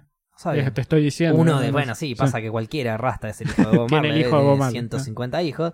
Otra que el Diego y Maru Botana. Este. mm, Bueno, ese temón que no lo tiene que hacer eh, Mick Jagger, no lo necesita hacer. Lo hace. Es clave en ese tema. Sí, sí. Y, bueno, y ese es un genio que no enloqueció, si querés decirle. Pero después tenés al Pity. Eh, sí. tenés a Sid Barrett. Eh, Lo que pasa, igual. Sí, Emily Kurt Play era un tema de. Kurt Cobain se corcheó también, venía de familia la situación, Sí. pero. ¿qué- o sea, realmente la depresión. Hay, hay bocha comió. de cosas que de la historia de Cobain que no cierran, pero no te lo voy a tirar por la conspirativa porque yo realmente creo que se metió una escopeta en la boca y disparó. Ok, para, para, para, para, para. para. Sí, hay un trasfondo enorme. Momento fantino A- de la noche. Vos vos- me estás diciendo a vos que te Kurt gustan las Cobain conspiración. no, posiblemente no se suicidó. Hay una teoría conspirativa de que no. Porque hay muchísimas cosas raras con la mujer y todo. Pero yo, Atento. fanático, va, fanático, no, nunca fui fanático de nada en sí. Seguidor de Nirvana y me interesó mucho la historia y leí las biografías de Cobain, sobre todo Heavier Than, He- eh, Heaven. Sí. Te digo, sí, se corchó. Se corchó porque el chabón... Y me decepcioné mucho. Me decepcioné mucho porque lo vi como una marioneta. Lo vi como... Lo alguien- terminaron usando más que. Lo terminaron usando y él terminó reprimiendo tanto su interés por la fama y la gloria, tratando de mostrar otra cosa que le salió el tiro por la culata. Hay un vivo eh, Unplugged, si no me equivoco, de Kurt Cobain, poco tiempo antes de, de la escopeta, que, mm, que toca un tema bárbaro, no me acuerdo si era Leila, puede ser, eh, una versión Leila de... De Man Who Saw the World. Eh, Leyland Plaque hicieron de MTV, tocaron de, de Mid Love, eh, no, de Mid Lovers, no me acuerdo la banda. Y mm, No tocaron Y de Leila Bowie. de coso de... mm, en el Unplugged de MTV no. Ok, bueno, era un... No me acuerdo qué tema, estaba, olvídate de Leila, eh, se me metió en la cabeza porque pintó. De un blusero también. Ay, Tocaron un tema que no era de ellos, que era un cover, Sí. eh, no me acuerdo de cuál, y todo el mundo lo aplaude hermoso porque fue un cover de la puta madre, y Kurt Cobain hace un gesto que perdona a la gente de Spotify porque no lo va a poder entender, pero el gesto es como, o sea, trata de mirar al público, Sí. pone- tiene toda la cara depresiva, trata de mirar al público, sonreír de manera falsa, que no es una sonrisa, es es mostrar los dientes Igual. y después sigue tocando. Sí, de no, hay conspiración con todo eso y todo. Pero una vez que lees la- las biografías, lees, ves los detrás Siempre de escena y todo. No, no es que siempre fue así. Cobain al esconder ese gusto a la fama que le tenía y todo, y miedo a lo popular que le Sí. tenía, para el MTV Unplugged, toma una cantidad de tranquilizantes. Ah, ok, ok, ok. Zarpada. Está bien, no es que se, se droga a fin Sí, de sí, cuentas, sí. pero Estaba en otra dimensión. está completamente en otra. Qué loco, ¿no? Un guitarrista que, un- que yo le tengo mucho respeto y me gusta mucho es eh, Dave Navarro. Y me acuerdo, estoy hablando cuando MTV estaba empezando a ser una mierda, ¿no? Hace mil Claro. años. An- de- a- cuando, cuando cambió el música, claro. Ponele, todavía pasaba muchísima música. Estaba el programa del Zorrito, que era el After con el Zorrito, uno de los mejores programas de música. Bueno, pasaban MTV Cribs, pero seguían la línea de ver a músicos. Hicieron el especial de Dave Navarro y fueron a la casa y el chabón muestra toda su casa, todas sus guitarras, su colección de guitarras a la bocha de música. Y en un momento dice, esto es muy especial para mí, esto no es mío, me lo, nos lo prestamos cada tanto. Abre la caja y tiene la Jack Ma- eh, no, la Jackmaster no. ¿Cómo se llamaba la guitarra que hizo Cobain? No me importa. Eh, abre el coso y está la guitarra turquesa de Cobain, que dice esto nos lo prestamos durante meses con una selección de músicos. Y es la guitarra que Cobain usaba en vivo y en estudio. que no solo la usó Cobain, sino que la usaron Claro. varios más. Es una combinación de la Jaguar y la Mustang. Creo que la Jackstan, no me acuerdo cómo.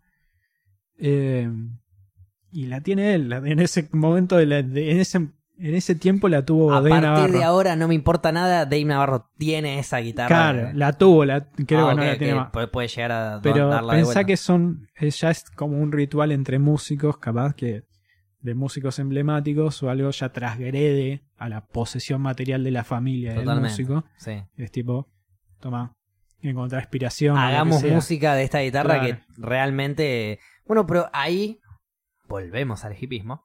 La energía. La energía del artista Ah, queda en la guitarra y se transmite. ¿Y pero qué hacemos con todas las guitarras que Cobain destruyó en escenario? Por lo general, Per- estratos perdieron, negros. perdieron la energía. ¿Qué que te diga?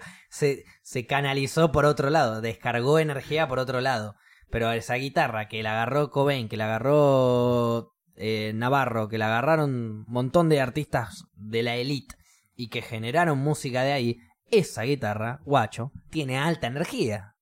Tremenda. Y agarra la voz y te vas a, vas a sacar un temón. O no tengo duda. Después deja la guitarra y capaz quedas en un One Hit Wonder, pero no importa. Sacaste un tema. ¿Qué problema hay? No sé. Hablamos de música, Sí. hablamos de cine, hablamos de series, hablamos de un montón de ambientes de la música, del cine y de las series, que es un tema que a vos te parecen, en donde te veo muy cómodo y en donde podés hablar y desarrollar bastante. Que Ahora bien, gusto, sí. te voy a llevar a un tema incómodo. Ganó la selección argentina 2 a 0 a Qatar y el viernes jugamos con Venezuela en los cuartos de final de la Copa América. ¿Querés que te diga que no lo vi? ¿No viste el partido? Poco me importa. Hizo un gol Lautaro Martínez, No. el primero y el segundo lo hizo Agüero. ¿Posta? Una buena. Me chupa huevo. A Gaby le chupa un huevo el fútbol. Yo quería estirar el final del programa hablando de fútbol. Parece que no lo voy a lograr. Eh, jugamos con Venezuela, un lavino tinto. eh, Viene bien. Argentina viene un poco mal. Pero yo creo que con Messi a la cabeza le podemos ganar. Me chupa un huevo. No, pasa. A ver, ya te conté mi historia con el fútbol y sobre todo con la selección. Capaz no te conté con mi historia con el fútbol nacional, Ok. que de, de pendejo yo soy de Racing, de pendejo Lástima. Eh, lo seguí fuerte. No, bueno, a ver. Por eso, lo seguiste pasó fuerte y no pudieron salir campeones. pasó mucho tiempo hasta en el 2001 ver los campeones y fue tipo, Bien Nací ahí. recién ahora los veo campeones, vamos. Fue a celebrar y todo. Me acuerdo del polaco Bastía, Frasquito Morales, la bandina. Vergesio. Sí, ¿Sabías eso, no? por eso. ¿Estás feliz? Es que después de tantas decepciones fue tipo, bueno, listo, me chupa un huevo. No, a ver, no es que las decepciones me sacaron del mundo Nunca del fútbol, fuiste un gran fanático sino del que, fútbol. claro, agrandé mi, mi panorama y dije, che, el fútbol Ampliaste mí- tu chupada de huevos. me chupa un huevo. Claro, ampliaste la chupada de Claro. gónadas antes que eh, la pasión. Claro. Eh, hay, bueno, Lautaro Martínez viene de Racing, que es uno de los que está haciendo ahí bastante figura estrella de de, de De Argentina. la selección. Muy bien. Yo creo que vamos a salir campeones de esta Copa América. ¿Sabes cuántas veces escuché eso, Facu? No, pero ¿sabes, ¿Sabes cuál, cuántas veces escuché eso, Facu? ¿sabes cuál es la premisa que manejo yo? ¿Cuál es la premisa? Si vos sos argentino, ¿no? Sí, Y no pensás que Argentina va a salir campeón, sí. ¿para qué ves la Copa? Porque te entretiene. Te divierte. Es ¿Cómo? la adrenalina de tipo Nunca- nunca cantar había- un gol de tu equipo Nunca lo tu había país. pensado de esa manera. Está bien, pero ¿para qué voy a ponerme a ver el partido si Vos sé que tenés mi una- equipo va a perder? Pasa que vos tenés una. Ya me acordé de algo que vos dijiste que yo choco bocha. Pero nada, vos tenés una manera de ver el fútbol algunas veces que es tipo, sí, está bien, y otras veces es tipo, ¿qué estás diciendo? Y depende, si hablamos de Boca puedo ponerme un poco más ciego a que si hablamos Sí, de la selección. no lo, no lo quiero decir porque sí. es muy fuerte No, decirlo. no, pero lo admito. Yo con Boca hablo de una Esa manera... comparación de sí. una copa y un mundial, tipo. No, eso es algo que decís vos y creo que nadie más. No, no, no, lo dice mucha gente. De bueno. hecho, lo dice la mayoría. Hubo una encuesta el otro día. Mm, No sé. Una, una encuesta que, que hiciste vos. No, de- no, no le hice yo. Ah, Participé ok. de la encuesta. Y fui de la... Y Y fui viste de... los resultados. Sí, poquito igual, 56 a 44, Ok. ponele. Pero ganaba la Copa Libertadores que el Mundial. Te lo juro por mi vida. Eh, ahora, igual, más allá de eso. Si yo no pienso que va a ganar mi equipo el partido que va a jugar, ¿para qué lo veo? Ahí está en vos contestar esa pregunta más que yo. Que... No, digo, bueno, sí, a vos te chupa un carajo el fútbol, entonces nunca vamos a hablar de fútbol en este podcast. Yo a te puedo- que- No, sí, se va a hablar de fútbol. A menos que invitemos a Batistuta. Yo creo que te lo puedo, te lo puedo cerrar al Bati. Bueno, abrimos formalmente, Gaby, te invitamos al Gabriel, podcast. estás invitado formalmente al podcast a hablar preferentemente no de polo, porque estoy bastante en contra del maltrato a los caballos, pero mm, estoy 100% de acuerdo con que vengas a hablar de lo que es ser un jugador de fútbol ¿Te imaginas llega un de tu mensaje calibre. al Instagram de las rocas de golpe? Nos mandó, nos está mandando un saludo, le mandamos un saludo muy grande a, al Batigol, que nos acaba de confirmar que lo tenemos para el miércoles de la semana que viene.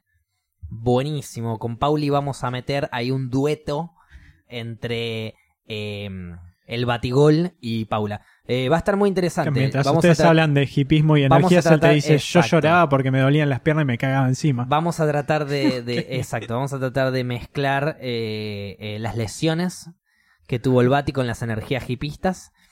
Y vamos a tratar de mezclar los goles que tuvo el Bati con el amor que provoca el hippie. Porque el hippie tiene amor. ¿O no? Odio no tiene. Y Pasa guerra que tampoco. El hippie piensa que tiene amor. Amor y paz. Es que es la, la manera marketinera de verlo. ¿Por qué marketing era? Porque hay muchas cosas con del hipismo Sí, con eh, las que yo no concuerdo. Más que marketinera sería como... Es marketinera. eh, ¿Cómo se le dice? Popular. Estereotipo. Estereotipo. Porque los hippies se inventaron en momentos de guerra. Sí, pasa que Entonces era en vez de guerra y odio, amor y paz. Se transformó, es como todo. Es una vez que la industria ve algo, un movimiento social, lo convierte después. Claro, después te El venden la punk- pulserita. el punk te- de su te- momento en Inglaterra no es el mismo de hoy en día. El No, hipismo de su momento no es el mismo de hoy en no, día. No, no es lo mismo el hippie de los 70 en Estados Unidos contra la guerra de Vietnam que, que yo. que tengo un poco las patas sucias y me hago creer un hippie. Qué, qué flexibilidad que tenés, déjame decirte. Este, mm, pero bueno, ok, quería cerrar un poquito el podcast eh, hablando de fútbol y, Y de hipismo. y no se pudo. Pasa que, a ver, de nuevo, el, hipismo a mí me parece ¿Qué vas a decir de hipismo? que es marketinero. boludo. Para la gente de Spotify tengo la mano arriba ap- apuntando con una piña. Que es Es marketineros. A ver, la Ah, famosa frase cosas hip, que has dicho. conosde. Así como he dicho en el capítulo anterior, no me acuerdo cuándo, de que cuando hablan vos y Paula tengo muchos encontronazos. Porque somos hippies de verdad. No, no Este, existen. Los hippies de verdad- Cosas que has hablado de, hasta de tu amigo fue. No, ¿No? la verdad que no. Ni mi amigo es hippie para vos. No, no, no estoy diciendo Ah, catalogar ok, de hippie no o no. compartís. Sino que están viendo la vida de una manera que le quieren meter mítica y capaz hay otro trasfondo. Y pero. Desde niños nos enseñan que existe, entre comillas, Papá Sí. Noel, los Reyes Magos, el Ratón Pérez. Spoiler alert. Spoiler alert, no existen ninguno de esos padres de mierda que nos mentieron toda la vida. Entonces yo digo, uno crece, se da cuenta que Papá Noel, Ratón Pérez, la de los dientes, Jesús, todo eso no existe. Ratón Pérez, sí. Que Jesús, Dios no existe, qué sé yo, y ahí te das cuenta Sí, que... sí, lo dijiste dos veces, lo dejé para que no pase. Para que no Yo deje- estás hablando claro, con un ateo, nunca para- te voy a decir Por eso, nada. para que no de- pase alto. Cuando te das cuenta de que todo eso es un gran chamullo, empezás a creer en las pelotudeces que te interesan a vos.